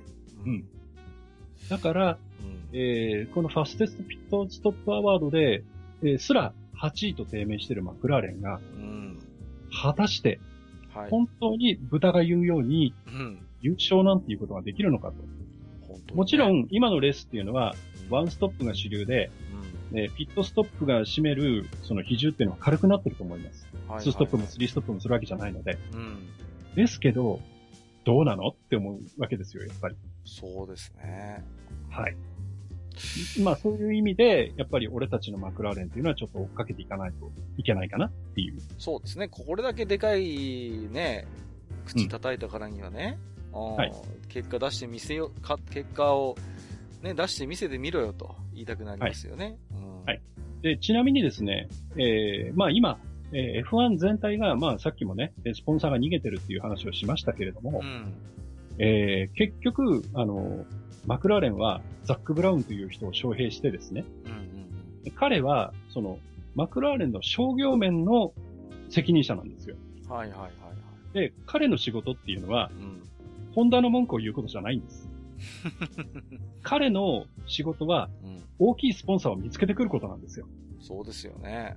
うん、なんですけども、結局、2018年のタイトルスポンサーは、なしということになりました。仕事してねえじゃん。うん。で、それってどうなの？うん、本当ですよ、ね。っていうのがまずあるじゃないですか。だってそれを期待されて招聘されたんじゃないの？そうです。この人は。はい。ねはい。で、さらに、不安点としては、うん、まあ、メキシコグランプリ以降、うん、ルノーってめちゃくちゃ壊れたんですよ。そうですよ。そこ。不安材料じゃないですか。はい。で、来年はルノーも、あの、今年はちょっと、その、なんていうか、とんがった設計にしすぎたなんていうことを今言っていて、来年は信頼性を上げるよなんていうことを言ってますけど、うん、まあ口で言うのはね、いくらでも。はい。で、果たして、そのマクラーレンが満足するようなパフォーマンスが本当にルノーで出るのかと。そこですよね。うん、はい。で、あと、えー、まあ、こうやってね、僕はあの、結構、俺たちのマクラーレンのことを悪く言ってますが、はいはい。別にあの、僕だけが言ってるわけじゃなくてですね、はいはいはい。あの、海外の、うん、あの、実際の F1 の記者もですね、うん、えー、マクラーレンに対しては結構厳しい目を向けていまして、はい。えー、僕がこの間読んだ記事でも、こんな、えー、書き方をされてます。はい。読みますと、うん、F1 キャリアの中で、何一つ成果を出していないにもかかわらず、すごいですね。何度も世界タイトルを勝ち取ったかのように振る舞っていると言われている方が、マクラーレンにはいるんですね。はい、あちらの方。誰、誰とは言いません。マクラーレンの豚さんです。はい。で、彼のことをここまで言ってるわけです。他のメディア。はい、はい、はい。うん。はい。で、果たして、来年の同じ時期まで果たして豚さんはチームにいるのかななんて僕はちょっと心配するわけですよ。本当ですね。はい。あの、土佐筋送りになってなきゃいいですけれどもね。そうです。はい。あとですね、まあ、えー、これはまあ、しょうもない話ですが、来年の、えー、ボディカラーをまた変えようかなんていう話が出てまして。はいはいはい。はい。あのー、実は、アロンソがね、うん、インディに挑戦した時はその伝統の色だなんつって、パパイヤオレンジなんて言ってる色を、はいはい、はい、えー、使ったんですが、まあその写真も今載せてますけども、うん、果たしてこの色が復活するんだろうかっていうのもちょっと見どころですね。そうですね。こう、はい、オールドファンというかね、やっぱ懐かしいっていう印象もありますけれども。はい、うん、うんで、あとはですね、まあ、すっかりラジオ芸人なんて僕言っちゃいましたけど、アロンソがね、まあ、どういう活躍を見せてくれるか、はい、特に来年はね、いろんなカテゴリーに乗るっぽいので。そうですね。F1 以外も楽しみじゃないですか。えー、はい、えー。どういう活躍をしてくれるかとそうですね。はい。いうところがちょっと見どころかなと思います。はい。ちょっと長くなっちゃいましたね。いえいえ、いいですよ。いいですよ。はい。えー、二つ目。うん。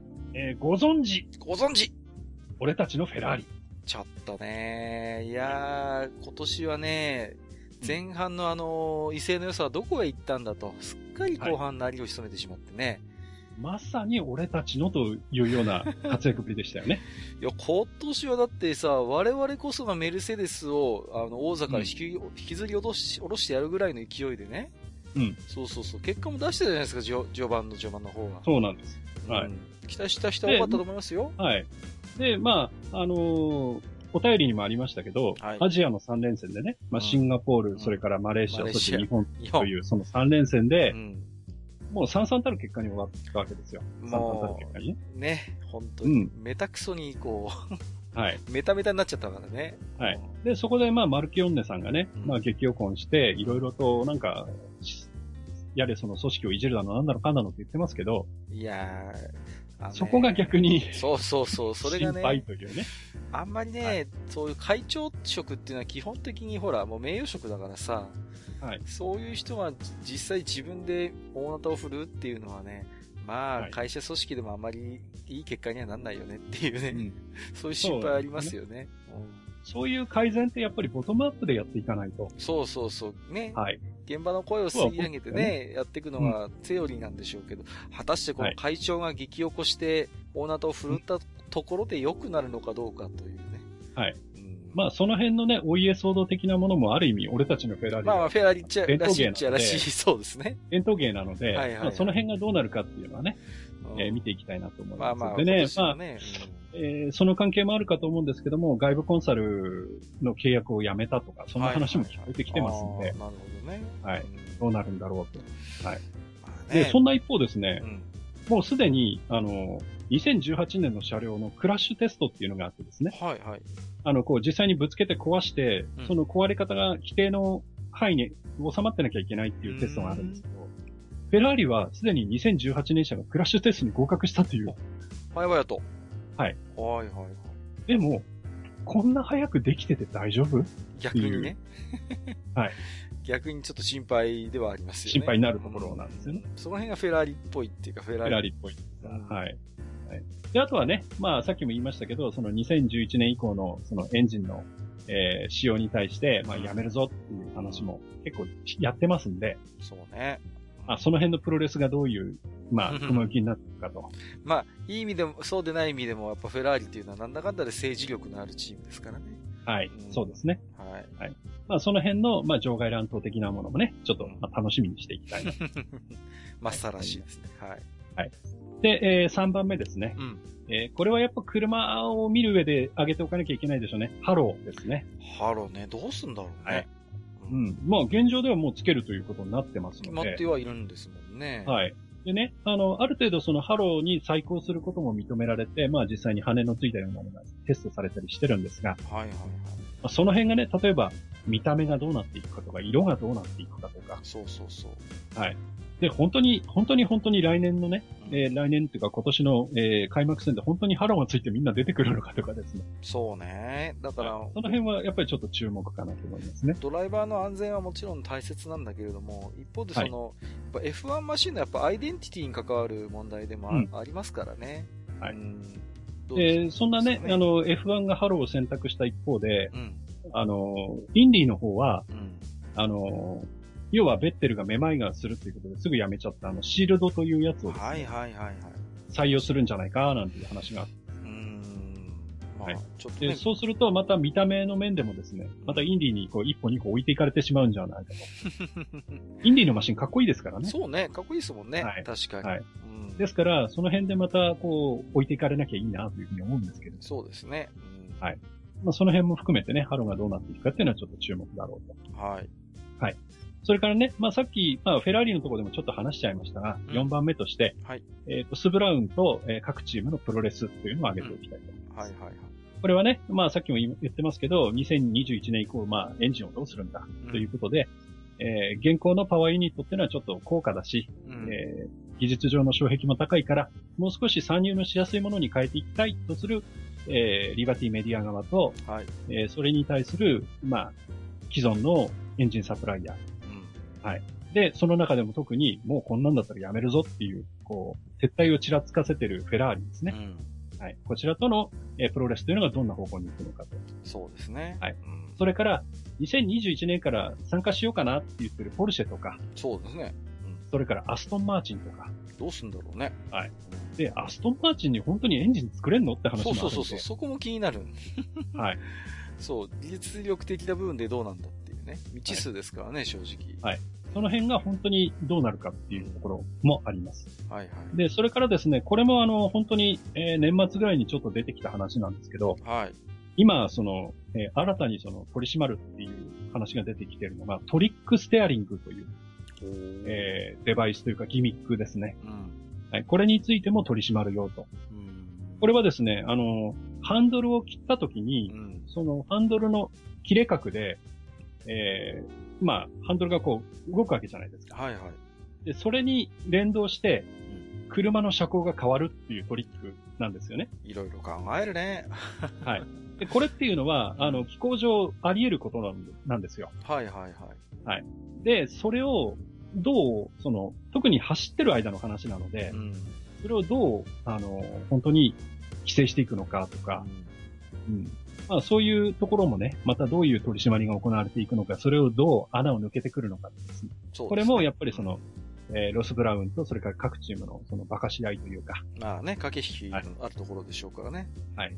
その辺がどうなるんだろうというところもまあ注目かなと思います。はい。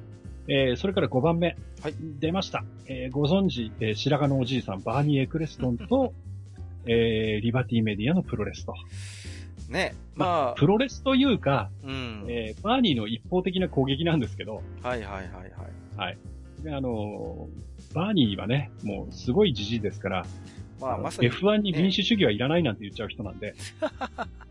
まあ、旧時代の F1 のあるし、旧兵の象徴みたいになっちゃってるところありますけどもね。そうですね。うんはい、まさにこう、老害と言われてしまうような。いや、もうね、はい、老害、まさにこう、老害と言われて、バンエクレスを知ってる人は、真っ先に思い浮かべるんじゃないかというね。うん。うん、で、まあ、良くも悪くもね、そのアメリカグランプリでいろいろやったように、はい、そのリバティメディアっていうのは F1 をいろいろ変えていこうとしてるわけですよね。まあ、そうですよね。はい、うん、うん。で、それに対してやっぱりバーニーは、うん、えー、自分がそのはしごを外されたっていうこともあって、うん、まあ気に入らないんですよね。面白くないんですよね。うん、で、それに対して、まあ僕はあんまり今回取り上げてませんけれども、はい、そんなことを口汚く言ってるわけですよ。ねなんだか正直見苦しいと思いますけどもね。はい、で、えー、まあね、まあ今年もどういうふうにそのバーニーが、えー、攻撃を仕掛けてくるか。はいはい、もしくはね、こう、今までの暴露話みたいなのを出してくるか。何かね、爆弾を放り込んでくることも考えられますからね、はいはいで、それに負けずにリバティが例えばブラジルをなくすとか。はいはいはい。はい。そういう手に、を打ってくる可能性もあるので。そうですよね。まあ、その辺がどう動いていくかっていうのも、まあ、注目かなと。そうね。なんか、はい。こうやって見てると、バンエクレステントなんか長生きしそうですね。うん、そうですね。まあ、長生きしてお金稼がないと、あそこの娘は浪費家なんで、大変だと思います、ね、まだまだ頑張んなきゃいけないと。はい。なるほど。はい。えー、6番目ですね。はい。えー、これはですね、あの、ドライバー事情としました。うん、はい。でですね、えー、まあ、ロバート・クビサという、まあ、何回も僕取り上げてますが、はい、で、えー、腕を怪我しているドライバーですが、うん、えー、ウィリアムズのですね、うん、まあ、マッサがクビになったということで、はい、えー、そこに収まるんじゃないか、なんていう話が随分とあったんですが、うん、えー、ここ数日の、えー、報道でいくと、はい、どうも手が届かなかったようだと。あらら。はい。はい、で、もっとお金を出せるドライバーが、ウィリアムズに収ま収まりそうだと。で、えー、それに対して、えー、過去、その、ウィリアムズにも、ウィリアムズにも所属した、えー、まあ、OB ドライバーがですね、うん、もうあのチームは金目だけだと。いうようなことを言ったりとかですね。なるほどね。うん、はい。まあ、そんなのもあって、まあ、ウィリアムズのね、一石がどんな形で収まっていくのかと。いやー、でも、クビさんのカムバックも見てみたい気もしますけれどもね。そうですね。だけど大事故を起こして、はい、それでもね、まさに苦しいリハビリを耐え抜いてやっているわけですからね。うん、はい。あとですね、まあ僕は個人的にちょっとこれから正直どうなっていくかわかんないなと思っているのがハースの二人です。ああ、はいはいはい。はい。で、えー、まあ、二人ね、えー、いまして、片っぽはね、バッドボーイなんて言われてますし、うん、片っぽはヒステリーですし、えー、まあ、成績的にもまあまあのところで収めてはいるんですが、うん、ただ、えー、あそこは、えー、まあ、今回、アルファロメオができたということで、アルファロメオってあれフェラーリの系列なので、うん、えー、まあ、それもあって、じゃあ、ハースというチームの立ち位置がどう変化していくんだろうと。そうですね。はい。エンジンは当然フェラーリを積んでますからね。はいはいはい。はい。だから、えー、ハースのドライバーがどう変わっていくか、それからハースそのものがどう変わっていくかっていうところもちょっと見ていかないといけないかなっていう部分なんですね。ねはいはいはい。で、その一方で実は、うん、えー、この今収録をしてる時点でも、まだハミルトンの契約って決まってないんですよ。ちょっとね、気になりますよね。うん、はい。で、あと、えー、まあ、ナイスガイって僕何回も言ってますが、うん、リカルド。はいはいはい。彼は、えー、来年、再来年、その、ほぼ規定路線としてレッドブルがホンダにスイッチするということに対して、うんうん、かなり不安を感じてるらしいんですね。へだから、場合によって、しかも、まあちょっと、えー、彼が知らないところで、フェルスタッペンだけがいいパワーユニット、あ新しいパワーユニットみたいな話もあったじゃないですか。そんな話もありましたね。うん。はい。そういうところでもしかするとリカルドがレッドブルを飛び出してしまう可能性もある。ああの、あの時はね、非常に冷静でね、はい、非常にジェントルマンな対応してましたけど、実は腹の中に繰り返ってるってことはありえないくもない。はい。はい。だから、ハミルトンとリカルドっていうそのビッグネームがどうなるかっていうところがまずあります。ね、来年もまず F1 出れば、ね、ランキングボードを握りますであろうドライバー2人ですからね。はい。うん、あとですね、えー、俺たちのフェラーリなんですが、はいはい。えー、まあ、ベッテルはともかくとして、うん、えー、ライコネン、えー、はいはい、彼のパフォーマンスに関しては、うん、ちょっとやはり、ベッテルと比べると、そうですね。あまり芳しくない。ちょっと後編の方でもあまり名前は聞かなかったかなという。はい。まあ彼もラジオ芸人的なところがあるので、あの、いてくれると非常に楽しいんですけれども。なるほどね。はい。なんですけれども、えー、フェラーリの、望むパフォーマンスに果たして足りているんだろうか。で、彼も結構なお年になってきているので。うんで、マルキオンネがライコネンに対してちょっと疑問を持ってるんじゃないかというところもあるので。はいはいはい。もしかすると、えー、来年、あ、来年というか今年のシーズンの途中でライコネンの後釜みたいな話が出てくる可能性はある。うん。ここもサプライズがないとは言えない。はい。なるほど。あとはですね、やっぱりその、えー、日本人ドライバーですよね。そうね。やっぱり、久しぶりに見てみたい。はい、うん。で、まあ、レッドブルのね、クリスチャン・ホーナーに、まあ、えー、なかなかラブコールを送られているなんていう話もある福住二例がどうなるか。そうですね。それから、うん、はい。残念ながら、えー、スーパーライセンスの発給条件を満たせなかった松下信春がどうなるか。うん。はい。というようなところをですね、まあちょっと、えー、注目していきたいなと。はい。いうふうに思います。ちなみにですね、うん、あの、僕の初夢なんですけど。初夢はい。今年の初夢なんですが、これガチなんですけど、うん、アロンソがレッドブルに移籍するっていう夢を見ました。ええー、ええー、ちょっとちょっと、もう、何もホンダを追いかけなくてもいいじゃないですか。なんかね、そんな夢も見たりしましたけどね。いやー、これね、正、はい、夢になったらどうしましょう、本当に。その時はその時でまたね、あの、ラジオ芸人ぶりを楽しみたいと思います。そうですね。はい。面白いですね。はい。で、まあ、ラストですね。はい、えー、7番目。これはやっぱり上げておかなきゃいけないと思うんですけど、うん、えレッドブルとトロロッソとホンダですね。そう、ここはね、やっぱり、はい。一番注目するところでしょう、我々としては。はい。で、えー、トロロッソのエンジンはね、まあさっきも言いましたけど、うん、えー、ホンダのパワーユニットがとにかくコンパクトだということに興奮しているという話もあります。うん。うん。だから、えー、トロロッソにはね、あの、ジェームス・キーという非常に優れたデザイナーがいるので。うん、そうそうそう。だからね、この、はい、ホンダのパワーユニットがコンパクトで、これでね、はい、まあ、ある種できることがいろいろあるのかもしれない。うん、はい。ただ、やっぱりそのトロロッソっていうチームは、あの、あまりその、資金が潤沢にあるチームではないので、まあ、どうしてもね。あの、前半はそこそこ良くても、うん、あの、後半他のチームに開発で置いていかれるという、はいはいはい。パターンがどうしてもあるんですね。うん、で、そこを、例えばホンダが、どれだけその、バックアップをして、うん、その、シーズンの最後まで、その総合力を上げていけるか、みたいなところ。ねうん、はい。あとは、その、えー、ガスリーとハートレーというその二人のドライバーがどれだけの成績を残してくれるか。そうですね。はい。そして、最終的に、えー、今年の、えー、2018年のシーズンが終わった時に、うん、ホンダのパワーユニットはレッドブルのメガネにかんっているかどうか。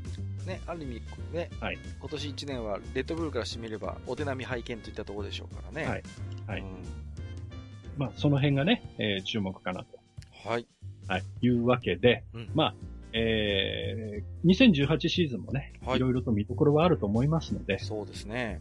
はい。ですから、ぜひね、あのー、まあ、興味のない方もですね、まあ、結果ぐらいちょっと追いかけていただけると。はいはいはい。はい。面白いかなと思いますんで。そうですね。はい。うん、はい。えー、ということでね、うん、えっ、ー、と、今回は、えー、後半戦を振り返るということでね、えっ、ー、と、はじ、めにちょっとね、えっ、ー、と、コースデザインのね、デザイナーの話を、枕にさせていただきまして、えー、ね、各、グランプリの振り返り、そして最後にはね、えー、2018年の見どころということでね、はい、マスターいろいろ喋っていただきましたけども、まあ、はい、いつもね、言ってますように、あのー、チームラジオ集とかね、ハイライトの動画、うん、いつも私リンク貼っておりますので、ぜひですね、はい、こちらの方を合わせて見ながらお聞きいただけるといろいろ楽しいのかなと思いますので、えーはい、ぜひともよろしくお願いしますというところですね。はい。はい。ということで、えー、2018年の愚者の宮でね、えっ、ー、と、F1 で年明けということで、まあ、愚者級らしい感じになったのかなと思いますけれども、えっと、まずね、えー、今年もまたね、えー、また F1 やると思いますんで、えー、そちらの方も楽しみにということでね。はい。はい、ということで本日もマスターありがとうございました。はい。長々と失礼いたしました。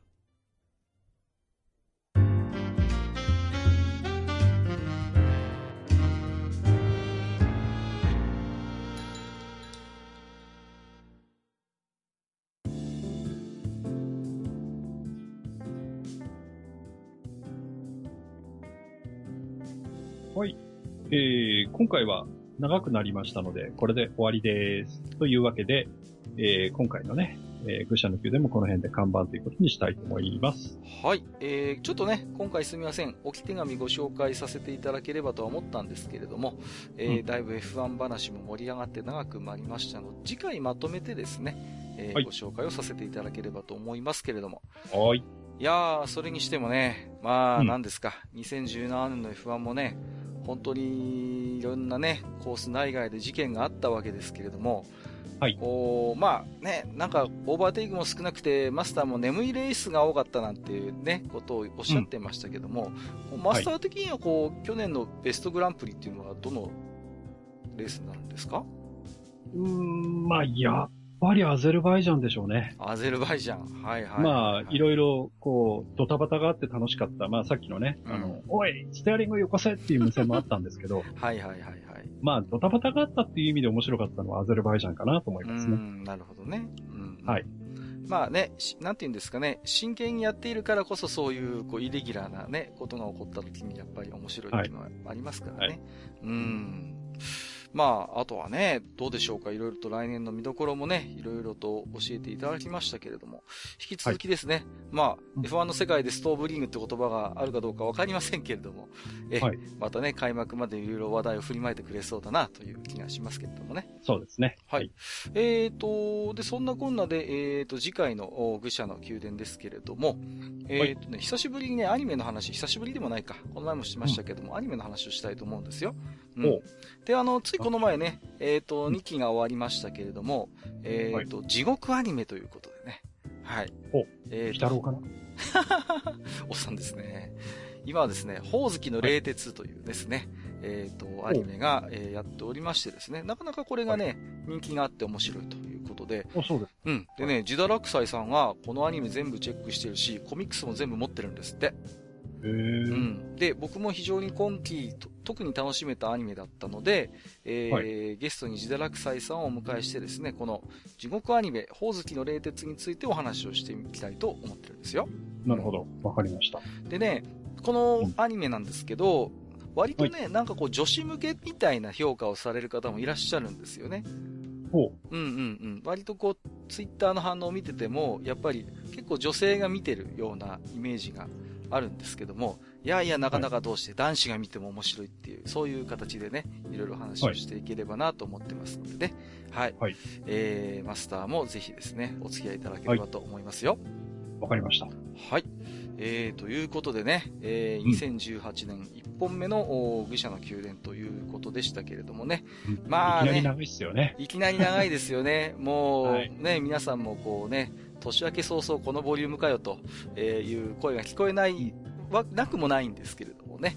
えー、まず今年もですね、えー、ゆるゆると私どもの番組にお付き合いいただければなと思っておりますですよ。はい。はい。ゆるゆるだらだと。はい、そうですね。そんなね、あのー、構えて聞くような番組じゃありませんのでね、もうぜひとも何かの作業とお供にとかね、あの、聞き流していただく程度で十分でございますので、えー、あの、なんかあれなんですよね。それこそあの、うん、えー、ラジオスさんとかに僕らも出させていただいたりとか、はいはいはい。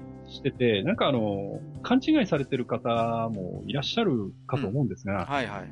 僕らの本質って、それこそあの、二人とも、あの、ラジオさんでちょっと喋らせていただいたような、あの、ね、うん、ああいう感じのおっさんですから。そうそうそうそう。もうね、あのね、たまにね、本当に、まあ嬉しいんですけどね、非常にこう、はい、ツイッターとかでね、あの、いろいろと、ね、非常にポジティブな評価をいただけるのは大変ありがたいんですけどもね。はい、あのそんなね、期待しているほどの人間ではありませんのでね。まさに過分な評価ってやつですよね。いやいや、まさにその通りですのでね。まあ、はい、今年もぜひともね、期待値を下げて、えー、聞いていただければなと、はい。思っております。はい。ということで本日も長時間にわたりましてご聴取いただきましてありがとうございました。ここまでお相手をさせていただきましたのは私こと学科と、えー、私こと埴輪でございました。2018年もよろしくお願いいたします。